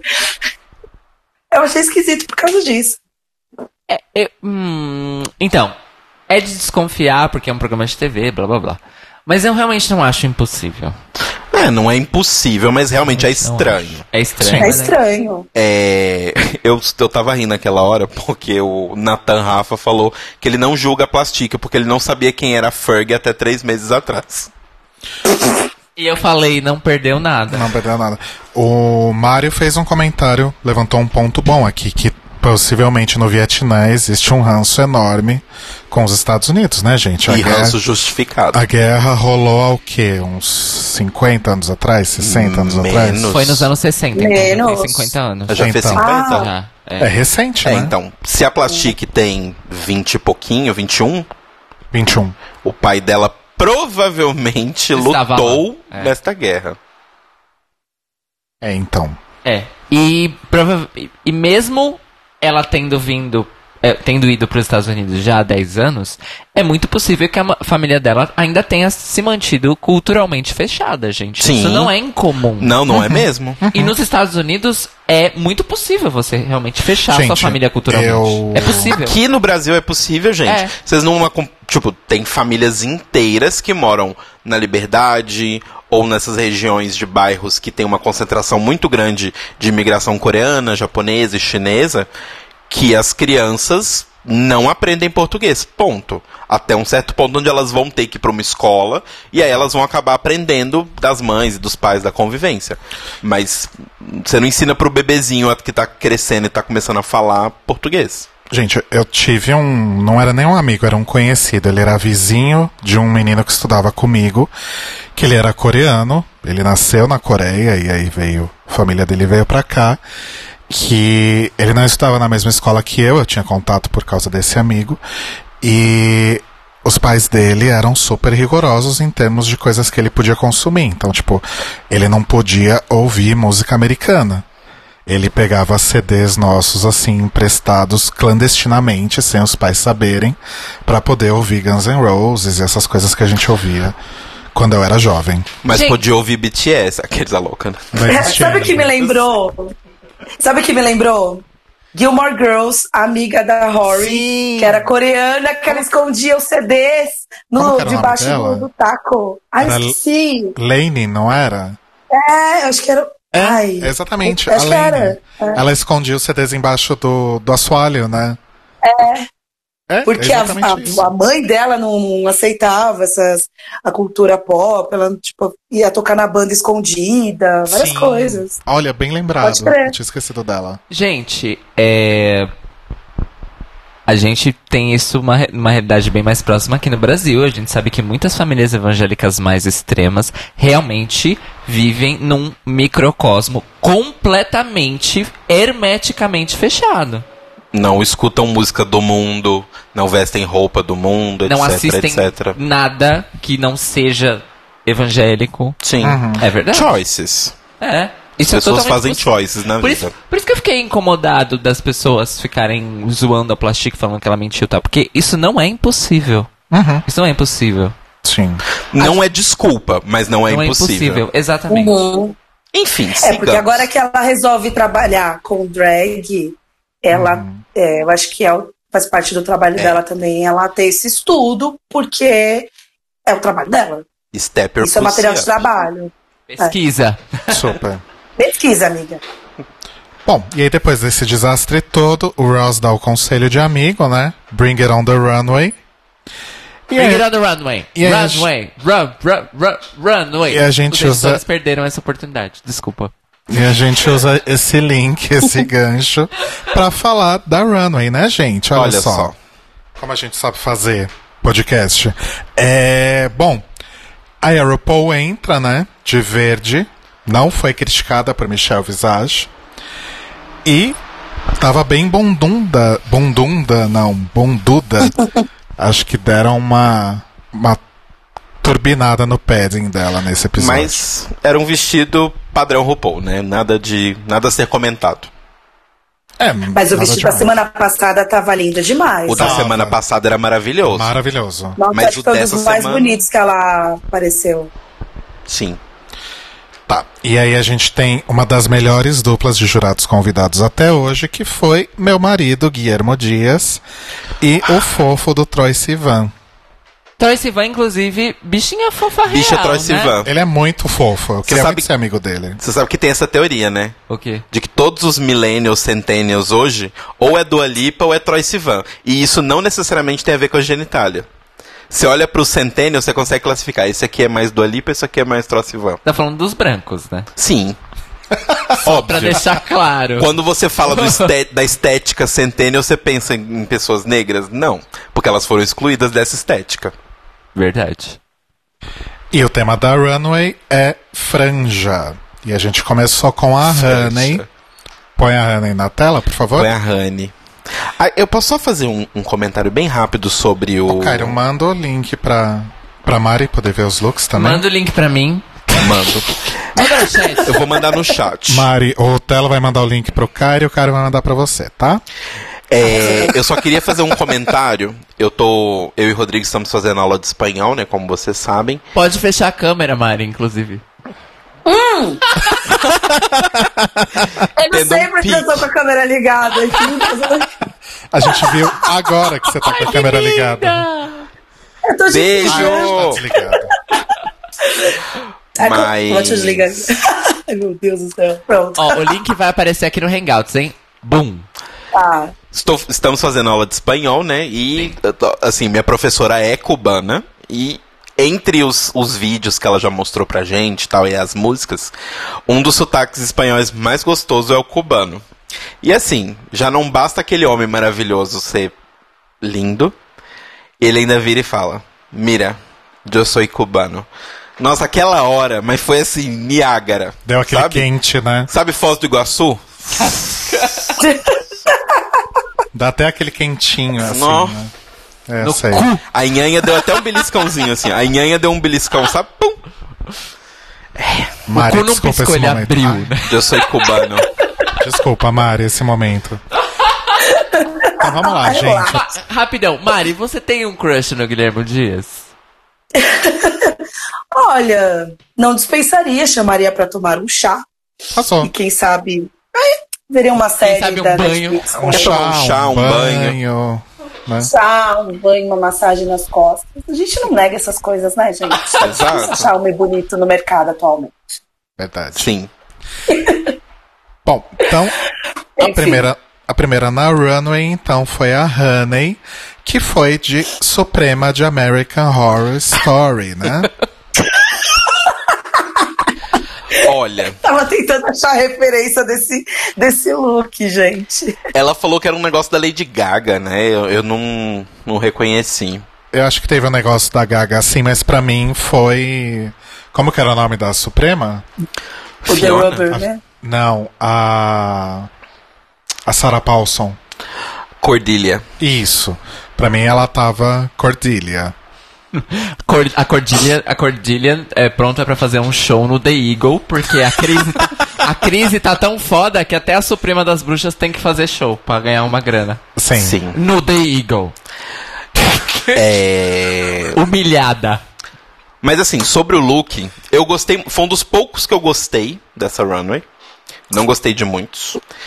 E é uma pena que ela tenha sido eliminada nesse look, porque é a melhor coisa que ela vestiu até agora. Sim. Pra você ver como ela não trouxe nada do que ela tava prometendo, né? Mas essa roupa eu acho legal. Eu achei legal também. É, eu tô falando, mas eu realmente achei legal. Eu achei que foi uma das é, únicas poucas que explorou o tema de uma maneira diferente. Exato. Mari, Eu gostei, eu fiquei com dó dela fazendo lip sync com esse figurino, porque, olha, eu acho que ela até. eu não sei, é, na hora do lip sync, até não sei se eu tô tá adiantando, mas ok. Ela deu um capote, foi por causa desse vestido, não foi? Então, não, ela, ela falou nas redes sociais que ela deu um espacate e ela ficou puta porque a edição não mostrou ela dando espacate com esse vestido. Ela falou, isso era difícil Nossa. para um caralho. Eu dei espacate e a Imagina. produção cagou Nossa. pro meu espacate. mas cagaram por quê? Porque tinha que justificar a eliminação. Exato. E assim, É. não pode ir pra fora da passarela, a gente já sabe disso, etc. A única pessoa que fez isso recentemente de ir pra fora da passarela e se salvou foi Kennedy Davenport na sétima temporada. Sim. Porque ela tem o olho do tigre. Ela é Exato. uma lutadora. Ela dança no fogo. E ela é uma campeã. E você vai ouvir ela rugir. Tava tentando lembrar a letra. Ok, vamos continuar então. É, próxima Coitada ligação. da Mari, né? Tamo aí, tamo aí. A gente segue em frente. Scarlett Envy, que foi Next. de Pharamon, né? Foi de Pharamon. Como diria a Ariana Grande. Thank you. Next. Então, Eu não tenho nem muito o que dizer porque não tem muito a ser dito. é um look, é um look seguro, né, gente? É bem seguro. E o problema maior desse look é que essa peruca ela é meio ela é meio dura, não sei nem como explicar. É modelada. E aí dá pra ver o cabelo dela embaixo, dependendo Sim. de como ela se move. Sim. Né? É, eu queria fazer uma homenagem a esse look, mas primeiro fala a sua opinião, Mari. Ah, eu achei safe. Não tem nada demais, assim. Mas eu acho que o cabelo chamou mais atenção do que as franjas. Tá faltando um pouco de franja se a runway é franja. Sim. É. Mas- O. Hum, pode falar. Não, não, mas eu achei que foi ok. Não, não me impressionou, assim. É. Eu, assim, pra mim, tinha a chefe de um amigo meu, Bruno, beijo, Bruno de Dário. A chefe dele chegava atrás do computador pra poder ver as coisas que ele tinha feito. E ela olhava, fazia uma cara meio assim, olhava e falava: Ah, é um layout, né? O que eu tenho pra dizer sobre essa roupa é isso. Ah, é uma roupa, né? É isso. Próxima. Dá pra ver. É uma roupa. Você tá vestida nela. Parabéns. Parabéns. Parabéns. Você sabe onde enfiar as pernas e onde enfiar os braços. Quem que é a próxima? É a Suga. Juga. Sugar. Tan, Sugar tan, que- tan. Conforme, eu vou citar aqui o nosso amigo Marco Magoga, que a Suga mirou no look Navarro da, da Raja na terceira temporada e acertou no look da Alexis Michelle na oitava temporada. Gente, eu vou dizer que eu gostei muito desse look dela real, oficial. Eu não gostei muito da execução, Não mas eu review? gosto. Não. Ok. Enfim, o de baixo era um. Era um. Um leotard, né? Um, um maiô com umas penas coladas. É, o conceito tá legal. É, mas. Ok também. Hum. Mas eu achei bonito, assim, de longe ele é bonito, assim, as cores e tudo mais. Mas eu acho que se você se aproxima do, do look, aí você fala, ah, tá bom, legal, É. nada demais. Como disse a Michelle, pelo menos ela fez um esforço, Uhum. sabe? Então. É. Enfim. Eu amo essas cores que eles usam nessas coisas que é, indígenas americanas, né? Que tem a coisa da turmalina junto com os tons terrosos. Eu acho essa combinação muito bonita. Então eu gostei. E esse momento foi educativo, porque ela deve ter falado, mas a, a produção cortou. E a gente descobriu que ela é lati ela tem ascendência latina, a gente tinha essa dúvida nas semanas anteriores, e E- Navarro. Exato. Que é o momento em que o Guilhermo fala: Eu sou cubano e eu me encharco. Eu te amo! Todo.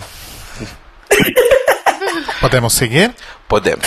Vamos então para Plastic Tiara, que foi de Daenerys Targaryen. Que Olha só. bate- bateu na, na Scarlett, que tava voltando da passarela, roubou a roupa dela, colocou, jogou mais umas franjas prata em cima e foi. Ai, não sei, ela tá bem valeriana com essa roupa e esse cabelo. Ai, gente, mas sério, se ela tivesse usado um cabelo desse é, no, no Maxi Challenge, não faria sentido de Ariana Grande? Sim.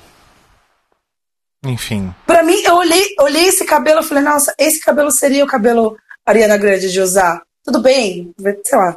Enfim, eu olhei e falei, nossa, ela tá muito Ariana Grande aqui. A RuPaul ainda faz essa piada, né? Que lembra Ari- Ariana Grande. Ariana Grande. O pior dela usar o cabelo depois é que fica na cara do tipo, então, eu tinha um cabelo de Ariana Grande, eu só não usei porque eu sou burra, meu. Não, gente, Exato. mas na verdade quem tinha que usar o cabelo de Ariana Grande era a, a Kyria, né? Que Então era, ela devia ter emprestado pra Kiri o que cabelo, era né? a não Também convertida, né? Ela devia ter emprestado pra Kiri. Eu não sei, gente, eu gostei. Consigo ver ela voando num dragão e, e é isso aí. Pode seguir? Pode. pode. Seguimos então para a Kyria. Olha só. Aí Ai, sim falamos de um look. linda. Aí sim, Mori. Aí sim temos um look. Odeio a parte de baixo? Um pouco. Ah, eu anotei isso também. Eu acho que termina de um jeito muito estranho o vestido, mas a ideia em si e essa peça de cabeça é maravilhosa. Se fosse só até a cintura ali, antes É. do joelho. Ou talvez se não bom. tivesse o, o tecido preto entre os dourados, se os dourados descessem e deixassem a perna dela aparecer, eu acho que ia ficar mais leve. Mas eu achei maravilhoso. Mari. Parece tapete, né? Embaixo. é bonito, assim, o, o conjunto ficou bonito, mas agora olhando bem, nossa, parece franja de tapete. O medalhão persa, sei lá. Amo. Amo. mas aí- não, mas o, o, o- esse treco que ela usa na cabeça é maravilhoso. Sim. Eu acho- aí, aí eu falo, nós estamos voltando aos tempos de ouro do Drag Race. Lindo. Esse look eu achei um dos mais bonitos da Runway. Sim. E aparentemente ela fez de materiais é, bizarros, porque ela, ela comentou isso ou no Twitter ou no Instagram, do que, que ela usou pra fazer, mas ela usou coisas, tipo, bizarras, tipo, Ah, legal. umas sucatinhas, assim. Ai, que legal. Porque pra ela construir o Massa. negócio, ela usou, tipo, uma estrutura meio de sucata. E o material bonito é, é literalmente a única parte, tipo, glamourosa do negócio. Entendi. O que tem por baixo é, tipo, uns, uns troços que Arrasou. ela modelou. Umas antenas Arrasou. de TV, umas coisas assim. É, tipo isso. Acho que Então foi ela que fez o look, então. Sim, foi ela que fez o Não é coisa de, de designer e tal. Não, o que ela deixou claro que ela fez foi a peça da cabeça e o que tá nos ombros dela. Olha só. Que são Arrasou. as melhores partes. Nossa, O vestido aí eu já não sei. Nossa, mas arrasou muito. Sim. Mas eu não, mas eu não desconfiaria que ela mesma fez, porque normalmente Queen de concurso tem um lance de fazer a própria roupa, né? Porque é um lance meio de tipo assim, só eu posso ter essa roupa no concurso. Então, pra garantir, eu vou fazer a minha própria roupa. Entendi. Ok. Mas eu gostei bastante, também bonito. E eu faço eco ao que a Noelle Jurada falou no episódio passado. Eu quero ver isso, eu quero ver coisa que não tem como eu fazer em casa. As Exato. outras tem como eu fazer em casa. No caso, a Exato. Sindel, né? Sindeli. Sindel, não lembro. Não, era Noelle. sobrenome. Isso, eu não lembro o sobrenome dela. Sindel, aquela do Mortal Kombat. Vamos seguir para Raja, Yes! Essa é outra também, que puta que me pariu. que pode pular, né, gente? É uma roupa. ah, tá, tá. Mas, Mari, Não, né? Não, já. Quantos maiôs a gente vai ver nessa, nessa, nessa porcaria de programa, gente? Pelo amor de Deus, eu achei digno o couro que ela tomou, assim, tipo, a quebrada que ela tomou dos jurados, porque é um nada. É um nada. maiô podre, uso de franja podre, Ah, peruca podre. Tá tudo errado, gente. Essa peruca é nojenta, gente. vai, ó. Pensa nos broquinhos que vocês foram no carnaval na Vila Madalena. Você vai achar um desse. Você vai achar. Ah, Tem gente muito melhor vestida nos broquinhos da Vila Madalena, estou te falando. Peruca cagada. é o Hair by Dida. Nossa, peruca cagada totalmente. Olha, o da Dida tem mais profundidade do que isso. Essa peruca, ela tá sem vida. Ela, é- ela grita poliéster. Você vê a pessoa vindo de longe e fala, nossa, plástico, 100%. Gente, chegar perto dela com isqueiro, você mata a bicha. Bata na hora. Acende igual um candelabro. É, Sobre... Eu amei a resposta da Mari, eu vou copiar. Que a minha opinião sobre esse look é não, né, gente? Não, né? Então vamos seguir para Nina West, que foi vestida de Priscila da TV Colosso. Cadê? Ou o Ai, é. da Polishop, né? Esfregão da Polishop. Aquele que você passa no negócio assim e depois torce, né? E, gente, peraí que a Tim travou aqui. Eu acho que tá sem o look Tá aí. sem o look dela aqui. Ah, mas a gente lembra. A gente né? lembra, é. Tem no Insta. Tem no coisa. Instagram também da, Eu vou dizer uma coisa. da RuPaul. Eu amei o look da Nina.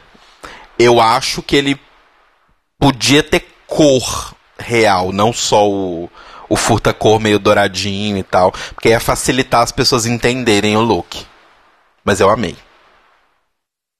Mari? É, ficou uma coisa só, né? É. Até a, a própria maquiagem, ela ficou apagada. Só tem um detalhe nos olhos, mas assim, como é muito rápido, você não começa a perceber. Então é uma coisa só. Eu achei meio estranho. Pra mim, virou, Uhum. pra mim, pra mim parecia um esfregão mesmo, assim. É, mas eu acho que mais pela cor, porque o movimento da roupa era interessante. Sim. A peruca É. ter esse negócio pra cima era legal. Eu gostei bastante desse look, gente. Muito Eu- mesmo. Eu também gostei. Eu gost... Na verdade, o lance do aspecto esfregão eu achei interessante. Eu gostei de parecer um esfregão, porque eu também achei que é um take diferente ao lance de, de franjas. E me lembrou uma coisa que se usava muito na época dos, dos cabarés dos anos 30 e 40, que eram as franjas de que eram as perucas de franja que não era cabelo Uhum. eram coisinhas brilhantes e tal. E às vezes tinham umas peças que eram vinham pra cima da cabeça, como se fosse um um tipo uma orneixa. Uhum.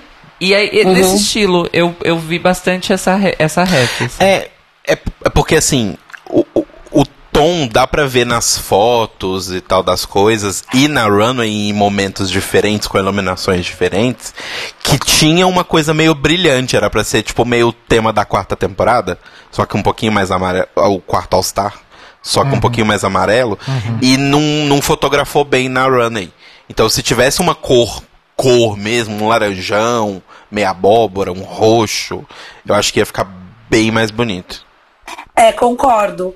Porque se você pega, por exemplo, vendo o vídeo no YouTube, é, o do, do Vimeo, ele fica completamente apagado. Acho que também a definição do vídeo também prejudica, ok? Mas nas fotos, essa, é, desse link que vocês me mandaram, até o look de, da maioria das queens está completamente diferente. Você vê um, um outro aspecto, assim.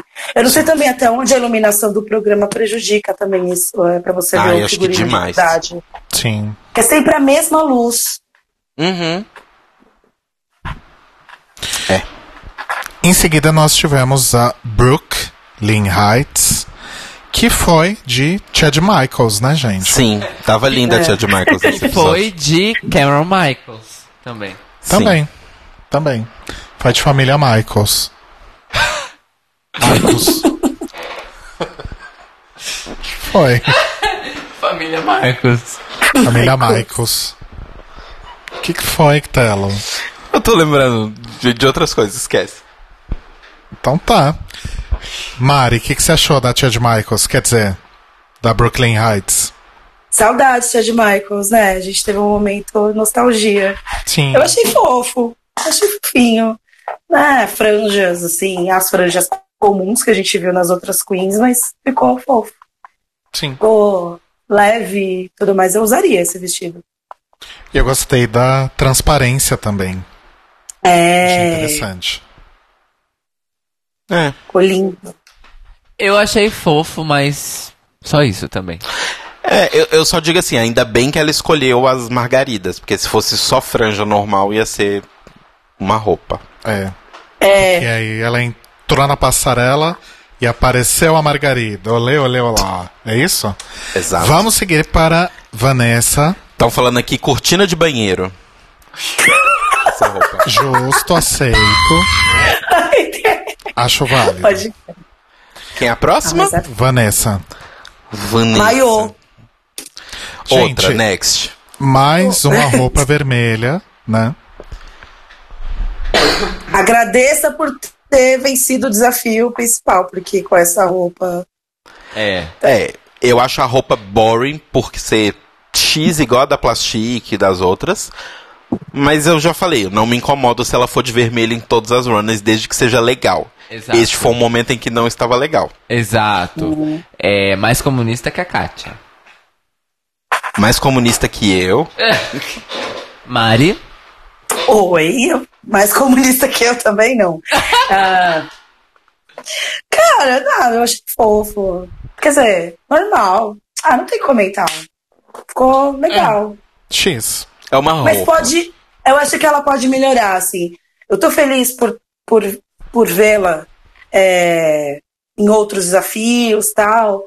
Mas eu acho que ela tem que tomar muito cuidado, assim, de, de ficar com roupas muito repetitivas, sabe? E até mesmo nos desafios. Ela tá legal, tá, se- tá, tá tendo bom desempenho, mas se ela continuar fazendo as mesmas coisas e mostrando os mesmos looks, eu não sei onde ela vai estacionar. Então acho que ela acaba rodando. É. Mas assim, E ela chegou cheia das explicações, né? Ah, porque é uma homenagem a Cher por Bob Mac, é um tributo que eu estou fazendo às latinas, blá blá blá. Enfim. o que não, não, é só o maior com franja. É. Exato. É. O que não me incomoda é que eu acho que as três roupas que ela fez eram bem diferentes uma da outra, apesar de serem todas vermelhas. Então eu tô de boa por enquanto. Isso é verdade. Vamos seguir então para a vencedora desta temporada. Maravilhosa. Pode dar o prêmio já, não precisa mais continuar a temporada. Dá o anjo pra ela. Dá o anjo, vem Ah. cá que ela quer te dar o anjo, vem cá, dá o anjo pra ela. Ivy Oddly, maravilhosa vencedora. Ah, E é isso. E, e assim acaba a nossa cobertura sobre a décima primeira temporada. Mari, o que, que você achou dessa temporada que acabou tão cedo? Porque teve uma bicha que já ganhou mesmo? Então. que já tirou o, o cargo da, da RuPaul como apresentadora, porque pra mim ela já quebrou tudo. Quebrou a internet, meus olhos, meu coração, assim. O que, que Tô apaixonada. da Ivy? Eu tô apaixonada. Eu adoro drags assim, entregues, performáticas, diferentonas. É, eu já adorei o look dela do episódio passado, tipo, de Leão do Mágico de Oz. Ficou fofo demais, incrível. E esse eu, eu achei lúdico. Pra mim, isso é drag. Assim, assim, é, é- e ela é uma drag que se entrega. Nossa, ela pintou até o pipi dela, que eu acho que nem precisava fazer isso. Sim. Ela enfiou tinta rosa no cu? Literalmente, Então- porque mostra isso. Né? Mostra. Ela deve estar com tinta no cu e do resto do corpo até hoje. Eu acho que ela vai ficar com mais tinta do que eu. Tô com glitter depois do carnaval. Pois é. E assim, Mas esse, rapidão, mas isso é gringos imitando. Duda Delo Russo já também se pintou de rosa da cabeça aos pés quando ela se fantasiou de Super Pig. Eu lembro disso. Você lembra disso? sim, Que ela usou a prostética e tava inteira rosa. sim. Nossa. Mas o que eu amo das drags de Drag Race quando elas vão além, por isso que eu gosto tanto da Manila, é isso. Sim. Podia ser só um franja normal, mas não. Qual animal tem franja, sabe? A pessoa leva um passo adiante. Então eu acho muito maravilhoso. E assim, não precisou de uma asa que deve ter custado milhões de dólares, tipo a Courtney Act. É um guarda-chuva. Mas criatividade é tudo nessa vida. Não que esse look da Courtney seja. Não, não tô falando que é ruim. Mas o que eu tô dizendo é, com uma ideia boa Exato. e uma execução bem feita, você não precisa gastar um milhão de dólares pra fazer uma coisa legal. Mesmo que já tivemos roupas caríssimas que eram só. Uma bosta. Né? Sim. Seguimos então para a Mercedes. O look que tem lá uma camuflage, como ela falou. Não, é, é- era camuflage. Eu escrevi camuflage aqui. Não, então. É uma piada, porque é uma camuflagem que uma parte é neon. É uma camuflage, Ah, que astuto. não é? E uma bosta também. Ai. É, é, não deu pra defender. Desculpa, Mercedes.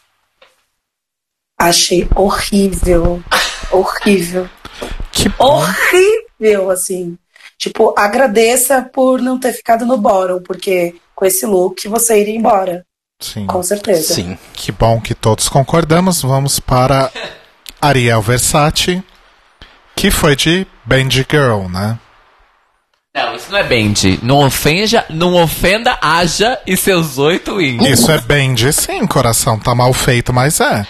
Adorei, tá mal feito, mas é. Eu não acho que isso é Bendy. A inspiração foi essa, pelo menos. Ela não conseguiu o resultado. Mas isso é tipicamente Band Girl. Nossa, então ela errou feio, errou rude. Acontece. Assim como Brooklyn, dá graças a Deus que você não usou franja normal, usou uma franja de paetê, porque senão era só uma roupa. E agradeço que tava no grupo vencedor também, né? Mari. Horrível também. Horrível. Também tem que agradecer Horroroso. mesmo. Hor- Horrível.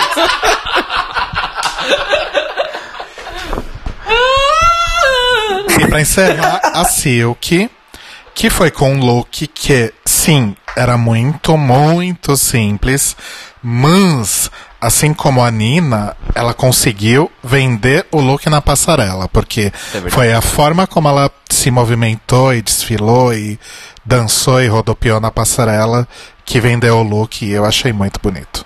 E sabe uma coisa que é diferente? Que é o especial do look da Silk e do look da Nina. E até um pouco o da. o dessa outra, da Ariel, que a gente falou. É que. não são. f- E o da Eve, obviamente, também. Não são franjas acopladas em uma roupa. É uma roupa feita Acoplada completamente. É uma roupa feita completamente de franjas. Sabe? Tipo, o vestido dela, quando ela roda, dá pra você ver. Tem só a base e tudo de cima a baixo é colado franja. E isso faz toda a diferença no movimento. Não é igual a preguiçosa da Rajá que colou umas aqui embaixo ficou parecendo uma asa de galinha Sim. e vai embora. sabe? Ela colou cada frio, fio de franja desse look. Aonde Pra você onde olha, você olha, tem um tem um fio. ponto. É. Mari. Tirando a lateral, né? Porque tem a hora que ela roda, você vê a. Mas o é porque tinha o velcro, né? review. Tinha o review. Pronta pra fazer o lip sync! Mas Chuta! Chuta!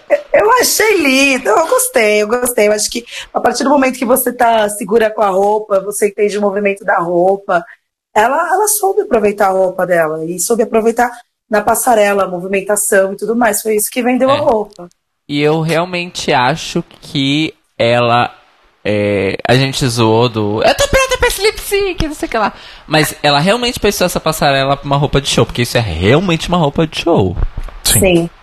Isso não é roupa de desfile, isso é roupa de show. Sim. Sim. É, mas só um detalhe que eu não gostei o sapato. Realmente. Ah, é. O sapato não dá. É. Puxado. Puxado esse sapato. Porque ele tem, não tem Ai, absolutamente nada a ver com o resto do look. Sim. Acabou a franja pra colocar no sapato. Mas é isso, gente. Foi assim, então, a nossa runway. E aí, a RuPaul anuncia que todo o grupo da Nina West está salvo. Nina ganhou o desafio. Vendi e Ariel são as destaques. E aí, todo o grupo perdedor está passível aí de eliminação. RuPaul pergunta de quem foi a culpa, ninguém assume, ninguém joga ninguém para baixo. Quer dizer, ninguém joga ninguém para baixo do ônibus, todo mundo quer assumir a culpa, a sua parcela ou o que seja. E aí tem o, no Untucked mostra isso que e no episódio principal não, mas quando a RuPaul libera elas, ela fala: "Acho que todas vocês deveriam se preparar para dublar por sua vida".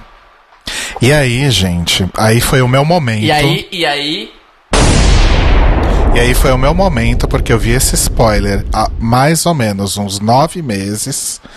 E eu estou desde então sonhando com esse lip sync sextuplo. Eu falei isso pra vocês há muito tempo já. Sim. E eu vibrei, pulei, gritei, subi no sofá e revi várias vezes já depois. E assim, é mais uma história, mais um, um, um marco aí na história de RuPaul's Drag Race, eu tenho certeza. Porque todo mundo lembra de quando Sharon e Fifi foram salvas porque o Ilan foi expulsa. Todo mundo lembra do primeiro Double Sachet Away, que foi a menina lá que eu esqueci o nome, Vivian Piney e a Honey Mahogany. Todo mundo lembra do primeiro Double Chantei, tirando quando a Willan foi expulsa, que foi a Lisa e E coco. e Não, Alissa e A Roxy. Alissa e Roxy. E todo mundo vai lembrar do lip sync sextuplo, ainda que não lembre o nome de uma única pessoa que estava lá. Mas Exato. enfim. Então, pra mim foi histórico. Eu amei este lip sync. O que vocês acharam? Mari, fala você primeiro. Eu adorei, mas podia ter eliminado todas. Gosto. Gosto bastante. Eu tô muito mal-humorada com, esse, com essa Ah, amiga, você tá temporada. certa. mas eu achei bom. Mas é, agora eu tô esperando a próxima bomba, sei lá, da próxima temporada, qual vai ser, assim. Pela primeira vez, eu não sei qual vai ser a próxima. Ah, acho que demora pra Inédita, ter alguma assim. coisa assim. Grandiosa É. assim, acho que demora. Sim. Mas olha, na, é, na boa, pra mim foi super necessário e merecido rolar esse, esse lip sync com as seis. É, eu acho que em todas as temporadas, acho que não, eu não lembro de ter visto uma prova onde o grupo inteiro assim foi pro poço e que Sim. todas mereciam realmente cantar. E eu acho que foi no momento certo que isso aconteceu. É, eu acho que não foi além disso, né? Não só o fato delas terem sido muito ruins, o fato de querer ficar tirando o, o cu da reta de falar que queria que mandasse alguém pra casa, sabe? Ficar lá, ai, não, mas foi, a culpa foi minha também, né? Isso foi meio patético. Eu não achei patético porque dessa vez foi verdade.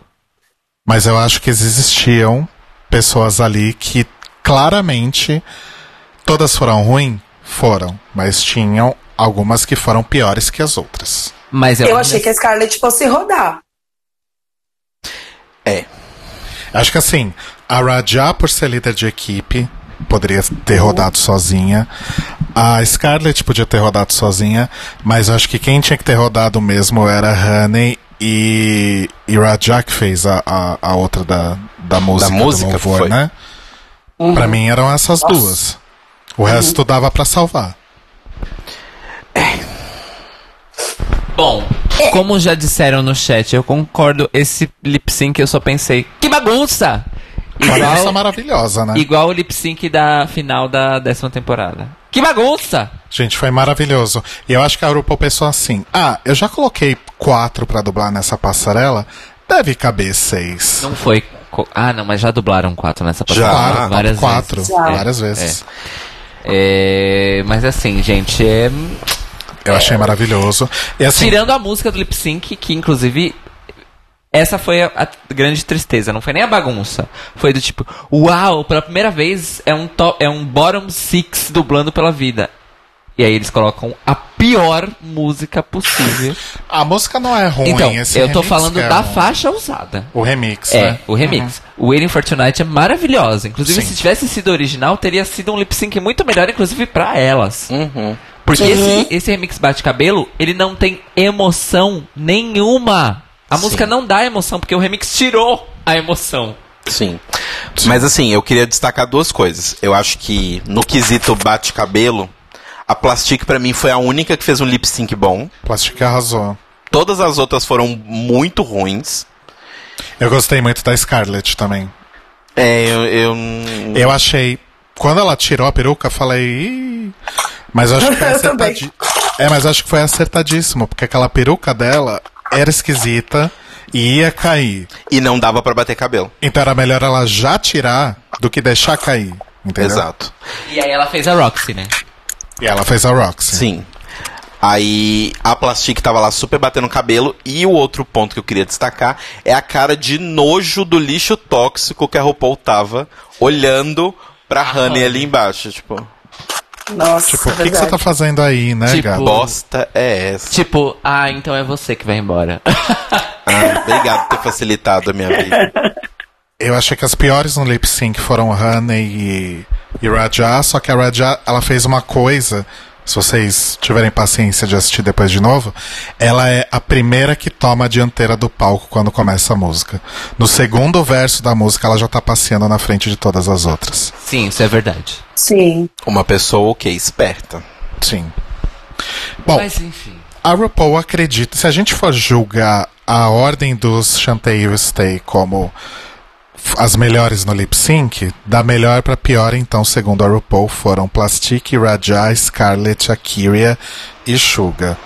Eu troco a Raja com a Scar. Não, eu coloco a Raja lá no final e puxo a Kiri e a Scarlett pra junto da Plastic ali. Acho que foram as três melhores. É isso, gente? Ah, eu já falei, eu, eu gostei da Plastic só. Então tá, esse momento histórico do programa vocês vão ignorar. Tá bom. Gente, eu não gostei desse lip sync. É, eu não gostei, eu achei bagunçado, Eu não- achei uma zona. A gente foi maravilhoso, para. Não gostei. Ah, tipo, tirando a proposta de ser um, um lip sync com seis, eu acho que foi tão bagunçado quanto a edição do All Stars, do último All Stars, que você não tava entendendo nada, que, tipo, foi uma colagem de coisas e achei meio conturbado, de verdade. É, foi legal pelo fato do tipo, uau, pela primeira vez, blá blá blá. Mas a- o acontecimento mesmo. É. É, É tipo assim, a diferença entre você saber, nossa, Lisa Kudrow vai participar de Drag Race e o episódio em si que ela participa. Não, São duas não- coisas Exatamente. diferentes. Não tem nada a ver uma coisa com a outra. Eu acho que assim, é óbvio que seis pessoas dublando ia dar. Ia dar merda, né, gente? São seis pessoas no mesmo palco, tem, sei lá, duas, três câmeras, a gente tem uma tela de TV só e dois olhos que enxergam o mesmo campo, né? Então, façam a matemática vocês aí e Nossa, depois que vocês me grossa. contam. É... Mari, Oi. uma pergunta muito séria agora pra você.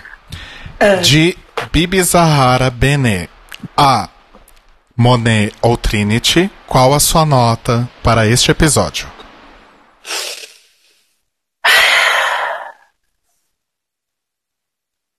Monet. Você gostou tanto assim? Gostei. Assim, olha, pe- pensando assim, nesses três episódios, eu não tô falando, eu tô isolando todos os outros fatores.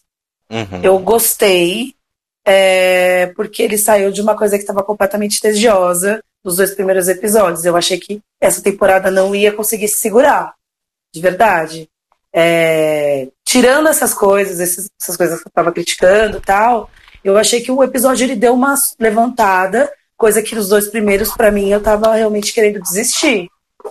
Esse eu achei muito mais emocionante, muitas coisas aconteceram. Tirando a parte do Untucked, que foi aquela coisa meio né, fakeada, mas eu senti que, por causa desse episódio, a competição ressurgiu das cinzas.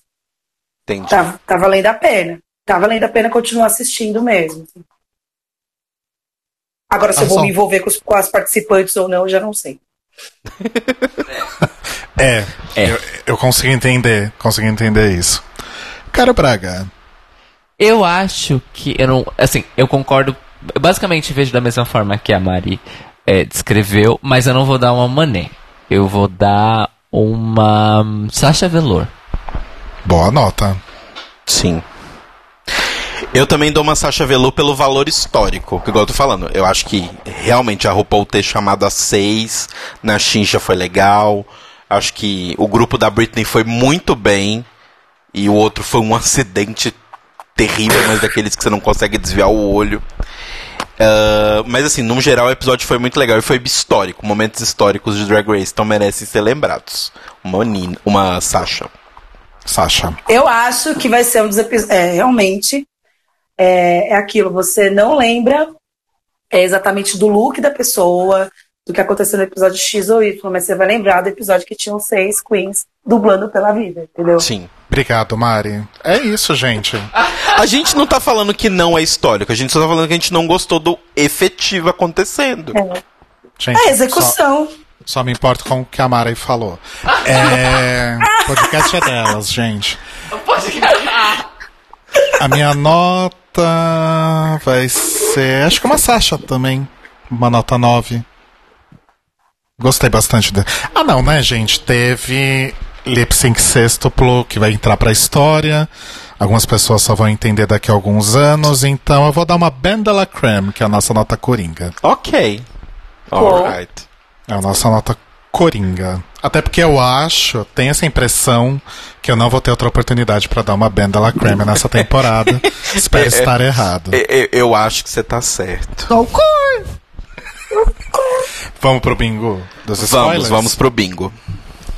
Bingo dos spoilers. De novo, Ô, cara. caralho. Nossa, o Cairo, ele só me sabota, gente. É impressionante. Gente, me perdoem. Enrola aí um pouquinho.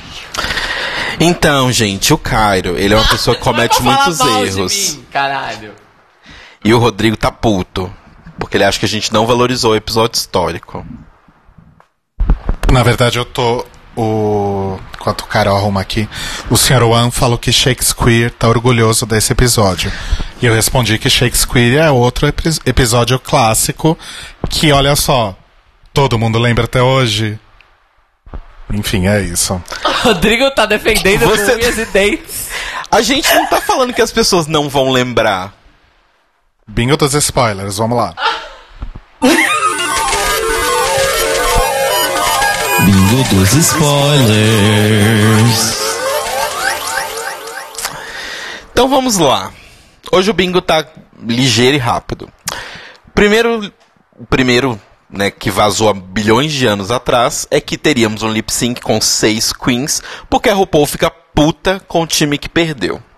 Yes! Time esse que seria composto, de acordo com os spoilers, por Aquaria, Honey, Scarlet, Sugar, Plastic e Rajah. Yes! Tudo certo até então. Um outro spoiler que tinha saído dizia que as líderes das equipes seriam a Eve e a Scarlet com, e a Scarlet com base no fato de que elas tinham vencido o episódio anterior em dupla. Porém, não é real. Yes! Opa. E uma outra fonte de spoiler disse que a Raja estaria no time vencedor e a Ariel Versace estaria no time perdedor. Yes! Na verdade, isso é um erro. Obrigado. E é isso. Eu, entendi- eu literalmente entendi errado o que você falou. Foi culpa minha. Eu percebi. Mas é isso, os spoilers foram mais certeiros hoje. Uma pequena confusãozinha ali, mas tudo indo. E a gente tem correio hoje? Temos correio.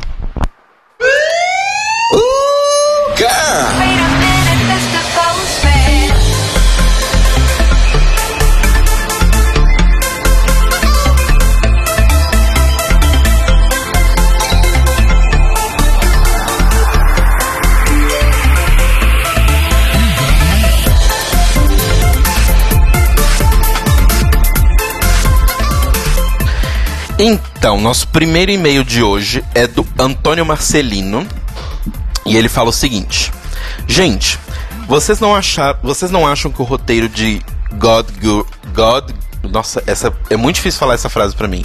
Good God Girl, Get Out é, me- é melhor do que a paródia de Pantera Negra, porque eles só copiaram o roteiro de Corra. Além do roteiro de Corra ser ótimo, o filme em si já é cômico, o que facilita a adaptação. Só que Why I Gotta, Why I Gotta Be Black Panther pa- parte de um filme Uh, uh, tá. Parte de um filme que não tem quase nada de comédia e que segue a fórmula da Marvel de roteiro. A pior parte do Untucked pra mim foi a Silk quando ela disse com todas as letras: "Está na hora de uma gorda ganhar", ao que ela imediatamente foi alvo de disparos de metralhadora onde cada bala era o nome de uma drag gorda que não ganhou a competição.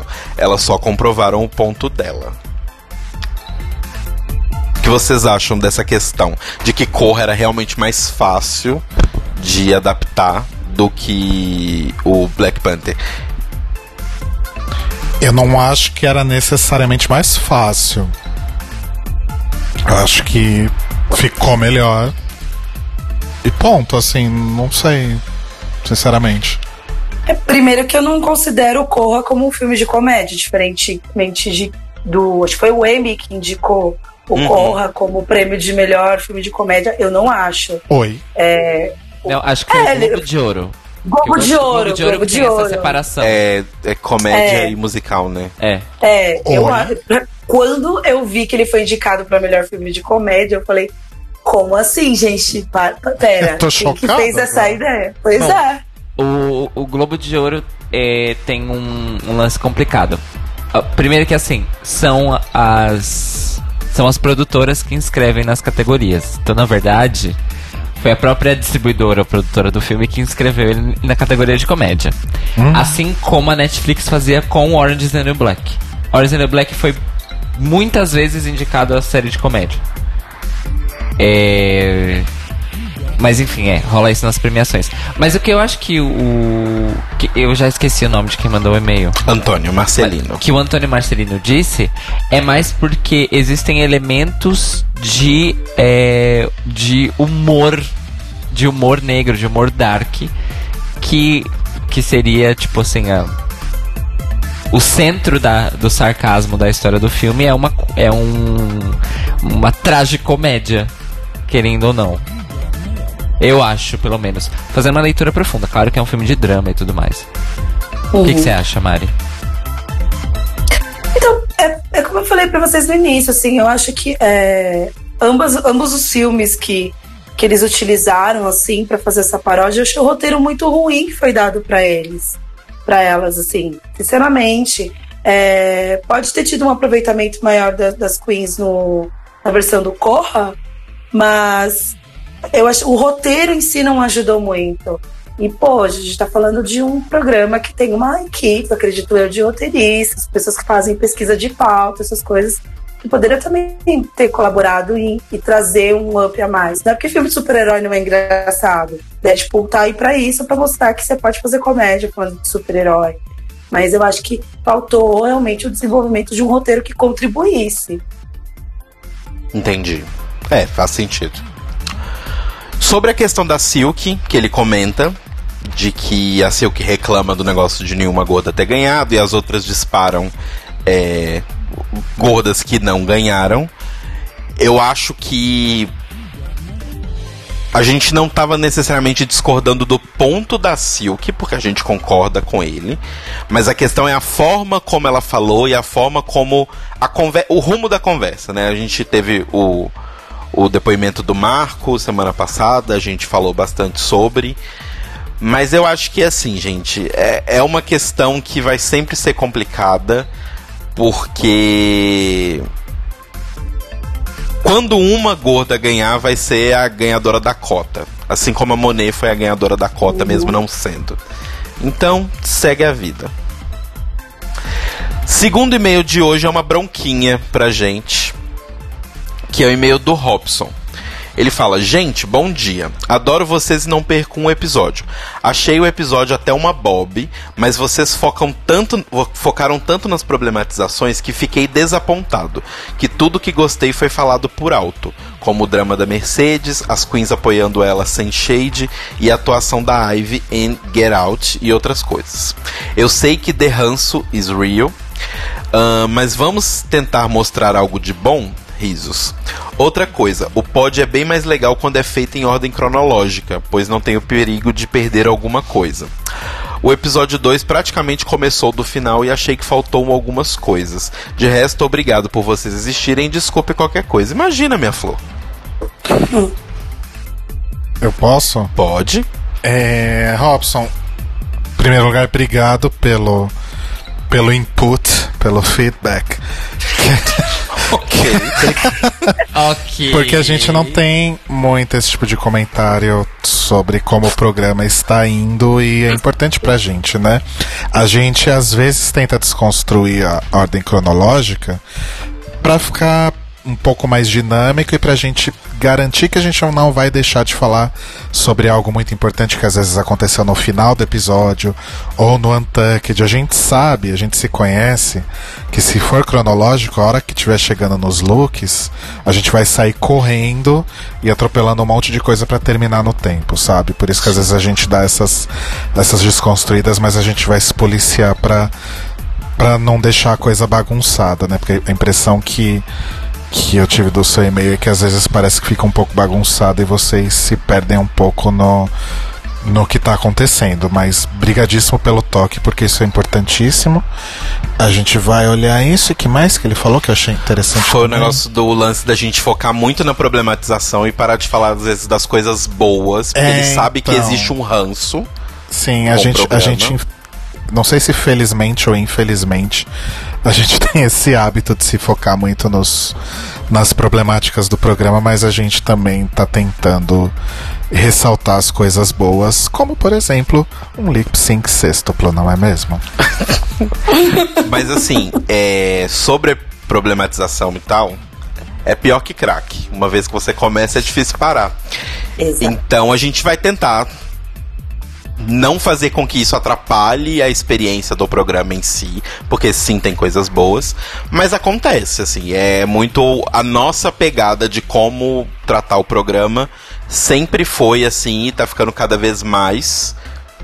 Então é muito o que a gente prefere fazer, porque a gente acha que vocês merecem a gente falando coisas mais profundas e análises maiores sobre o programa do que só a gente recontar o que aconteceu, porque vocês podem assistir o episódio em casa.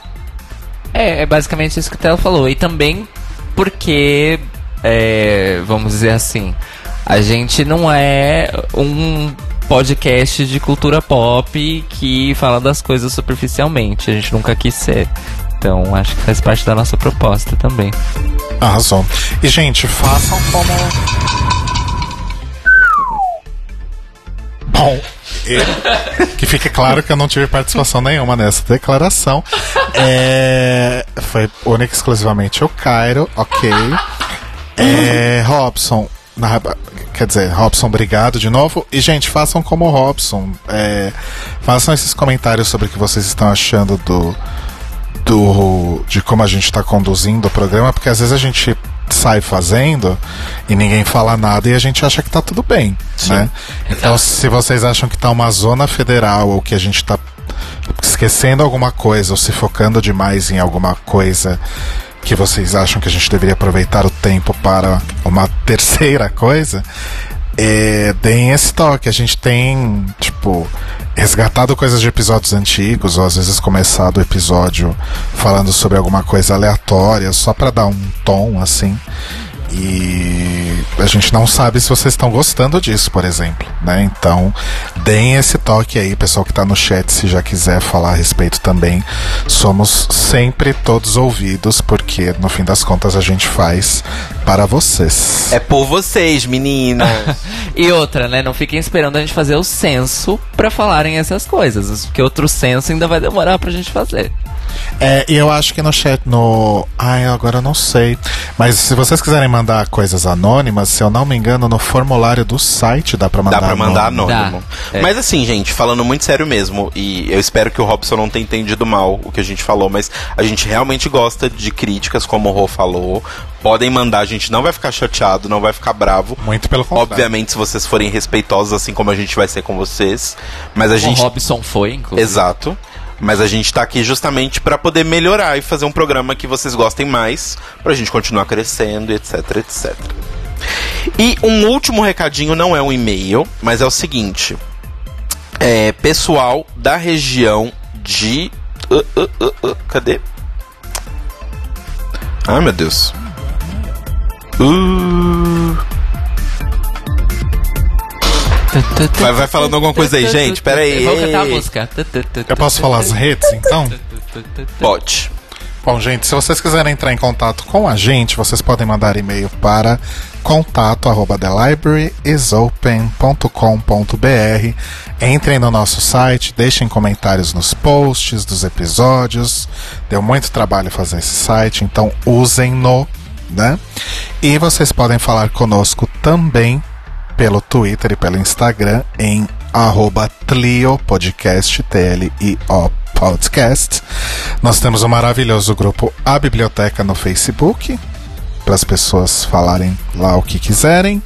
E ouçam a gente pelo Spotify, pelo iTunes, dá para ouvir no nosso site também. E é isso. Isso. E na Agora Rádio Sens, toda segunda, às 21 horas ao vivo, em Que é o que está senscast.org. acontecendo agora, no Mas as pessoas caso. vão ouvir gravado, então você tem que saber. Elas vão ouvir depois. É, o recado é o seguinte, pro pessoal de Campinas ou que mora próximo a Campinas e pode se deslocar para lá. A Isha Ravi, a arroba dela no Instagram é arroba I-S-H-A underline R-A-V-I. Isha Ravi, Eu vou deixar aqui no chat para todo mundo ler direitinho. Ela está criando um espaço em companhia com outras pessoas para que LGBTs possam trabalhar é, em paz e em segurança numa casa lá em Campinas. Então, para quem é? Para artistas, músicos, artistas visuais, pintores, terapeutas, tarólogos, é, astrólogos. Eu tô falando aqui no masculino, mas entendam que é para todas as pessoas. Astrólogos. Astrólogos. Na verdade tá com X, eu não sei pronunciar G com X. Parem de Enfim, usar o X como neutro, pelo amor de Deus. Usem E, gente. E desenhei, porque o X atrapalha o leitor. os leitores. Enfim, de qualquer forma, é um projeto muito legal.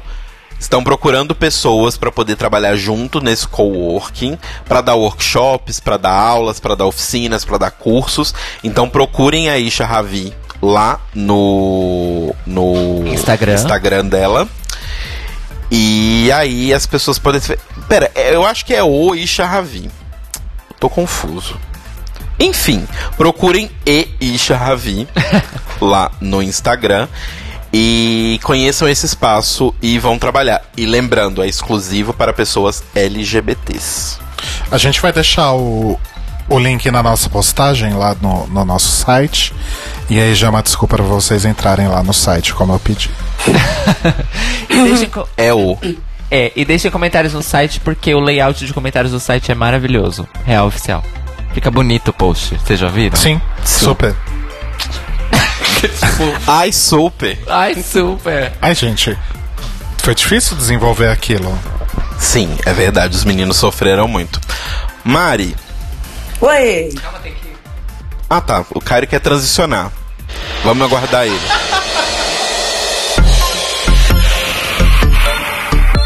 Mari, O Cairo acabou de Oi. se reconhecer como uma pessoa trans nesse agora momento. que o Caio não vai nos atrapalhar com a transição dele, Tese eu já sou, mas ok, né? você Ah, pode, você por favor, falar. Mari, os dois estão tendo um momento aqui. Enquanto isso, vamos conversar, eu e você. Me conta e Vamos lá, conta pros meu. ouvintes que estão ouvindo a gente sobre você, fala sobre o seu trabalho, dá suas redes, dá tudo. Ai, bom, sei se já é pra se despedir, assim, então. Pode. Já vou. Gente, tô muito feliz por voltar novamente aqui para esse podcast com vocês. Amei ser convidada, me chamem mais vezes, estamos mais juntos. É, bom, queria convidar vocês que estão ouvindo, vocês três também, a assistir lá no Sátiros, Estação Sátiros, na Praça Roosevelt, espetáculo 120 Dias de Sodoma, que é baseado na obra do Marquês de Sade. Nós retornamos a temporada no último sábado, dia 16. Agora em março, vamos ter mais uma apresentação no dia 23, às 9 horas da noite. Aí depois a gente vai dar uma paradinha na, no sábado, dia 30, porque uma parte do elenco vai para o Festival de Curitiba, que ele está estreando em Mississippi. Mas voltamos em abril. Mas aqui fica o meu convite, se vocês quiserem ver ainda esse mês, ainda esse sábado, os 120 Dias de Sodoma, na es- Estação Sátiros. É, tem meia entrada, 20 reais, a inteira é 40. Quem for morador da Praça Roosevelt paga 5 reais, se eu não me engano, 5, 10 Olha. reais. É. Só E- levar a conta de luz? É, leva um comprovante de residência e apresenta lá. Passou. Tá bom? E, bom, e é isso. Por enquanto, tô, tô aí no Sátiros e. Ah, mais uma dica também, uma dica cultural para quem é de Santo André, da região do ABC. Abriu hoje as inscrições de um projeto que eu coordeno chamado Territórios de Cultura, que são oficinas culturais de teatro, música, dança, em todo o município de Santo André, oficinas gratuitas. Quem tiver interesse, é, se inscrever e conhecer um pouco mais do projeto, ah, vocês entrem no, no link bit- bit.ly barra territórios de cultura, que tem toda a relação das oficinas. E vamos fazer arte por aí, né, galera? Arrasou. Arrasou, galera da BC. muita, muita atenção, hein? Arrasou Mas muito, aí. Mari. Você quer deixar suas redes, ao Instagram, Twitter, alguma coisa? Bom, meu Instagram e Twitter é marifrani. E no Facebook eu tô como Mariana França. E é isso aí, vamos, segue aí, a gente conversa, troca uma ideia. Se quiser saber um pouco mais do espetáculo também, a gente vai se falando. E é isso aí, Brasil. Arrasou. Arrasou, Mari. Brigadíssimo, díssimo, díssimo. E desculpa o avançar da hora, é o que eu sempre peço aos nossos convidados. Desculpa o avançar da hora. A gente fala muito. Mas, Tá, mas é ótimo, tô mó feliz, assim. Ai, que bom. Tô aqui em repouso e mas me diverti bastante trocando uma ideia com vocês. Ai, que bom, amor. Ficamos Muito, felizes. muito obrigado por topar, mesmo de pezinho machucado. E aí, da próxima vez, você não vai estar de pé machucado e vai retornar. Espero que até sábado não, né? É, pois é. É, Mas da próxima vez que você voltar aqui no nosso programa, você volta aqui. A gente vai Tá, te abraçar de, de fato. fechou. Arrasou, Mari. E é isso, gente. Terminamos então aqui, né? Mais de 20 minutos de atraso, eu acho. Mas a gente entrou no ar atrasado. Mais uma segunda-feira na nossa vida. e semana que vem teremos mais uma segunda-feira na nossa vida com mais um episódio de RuPaul's Drag Race. Beijos. Que é o Tchau. de música, né? É o musical Trump the Musical. Ih, Sim, vai sim. ser. Eu espero que seja engraçado. E sabe o que que é maravilhoso? O tema da passarela é Orange. Uh! Uh! Gosto. Beijo, Brasil, gente. Tchau. Beijo. Beijo. Beijo.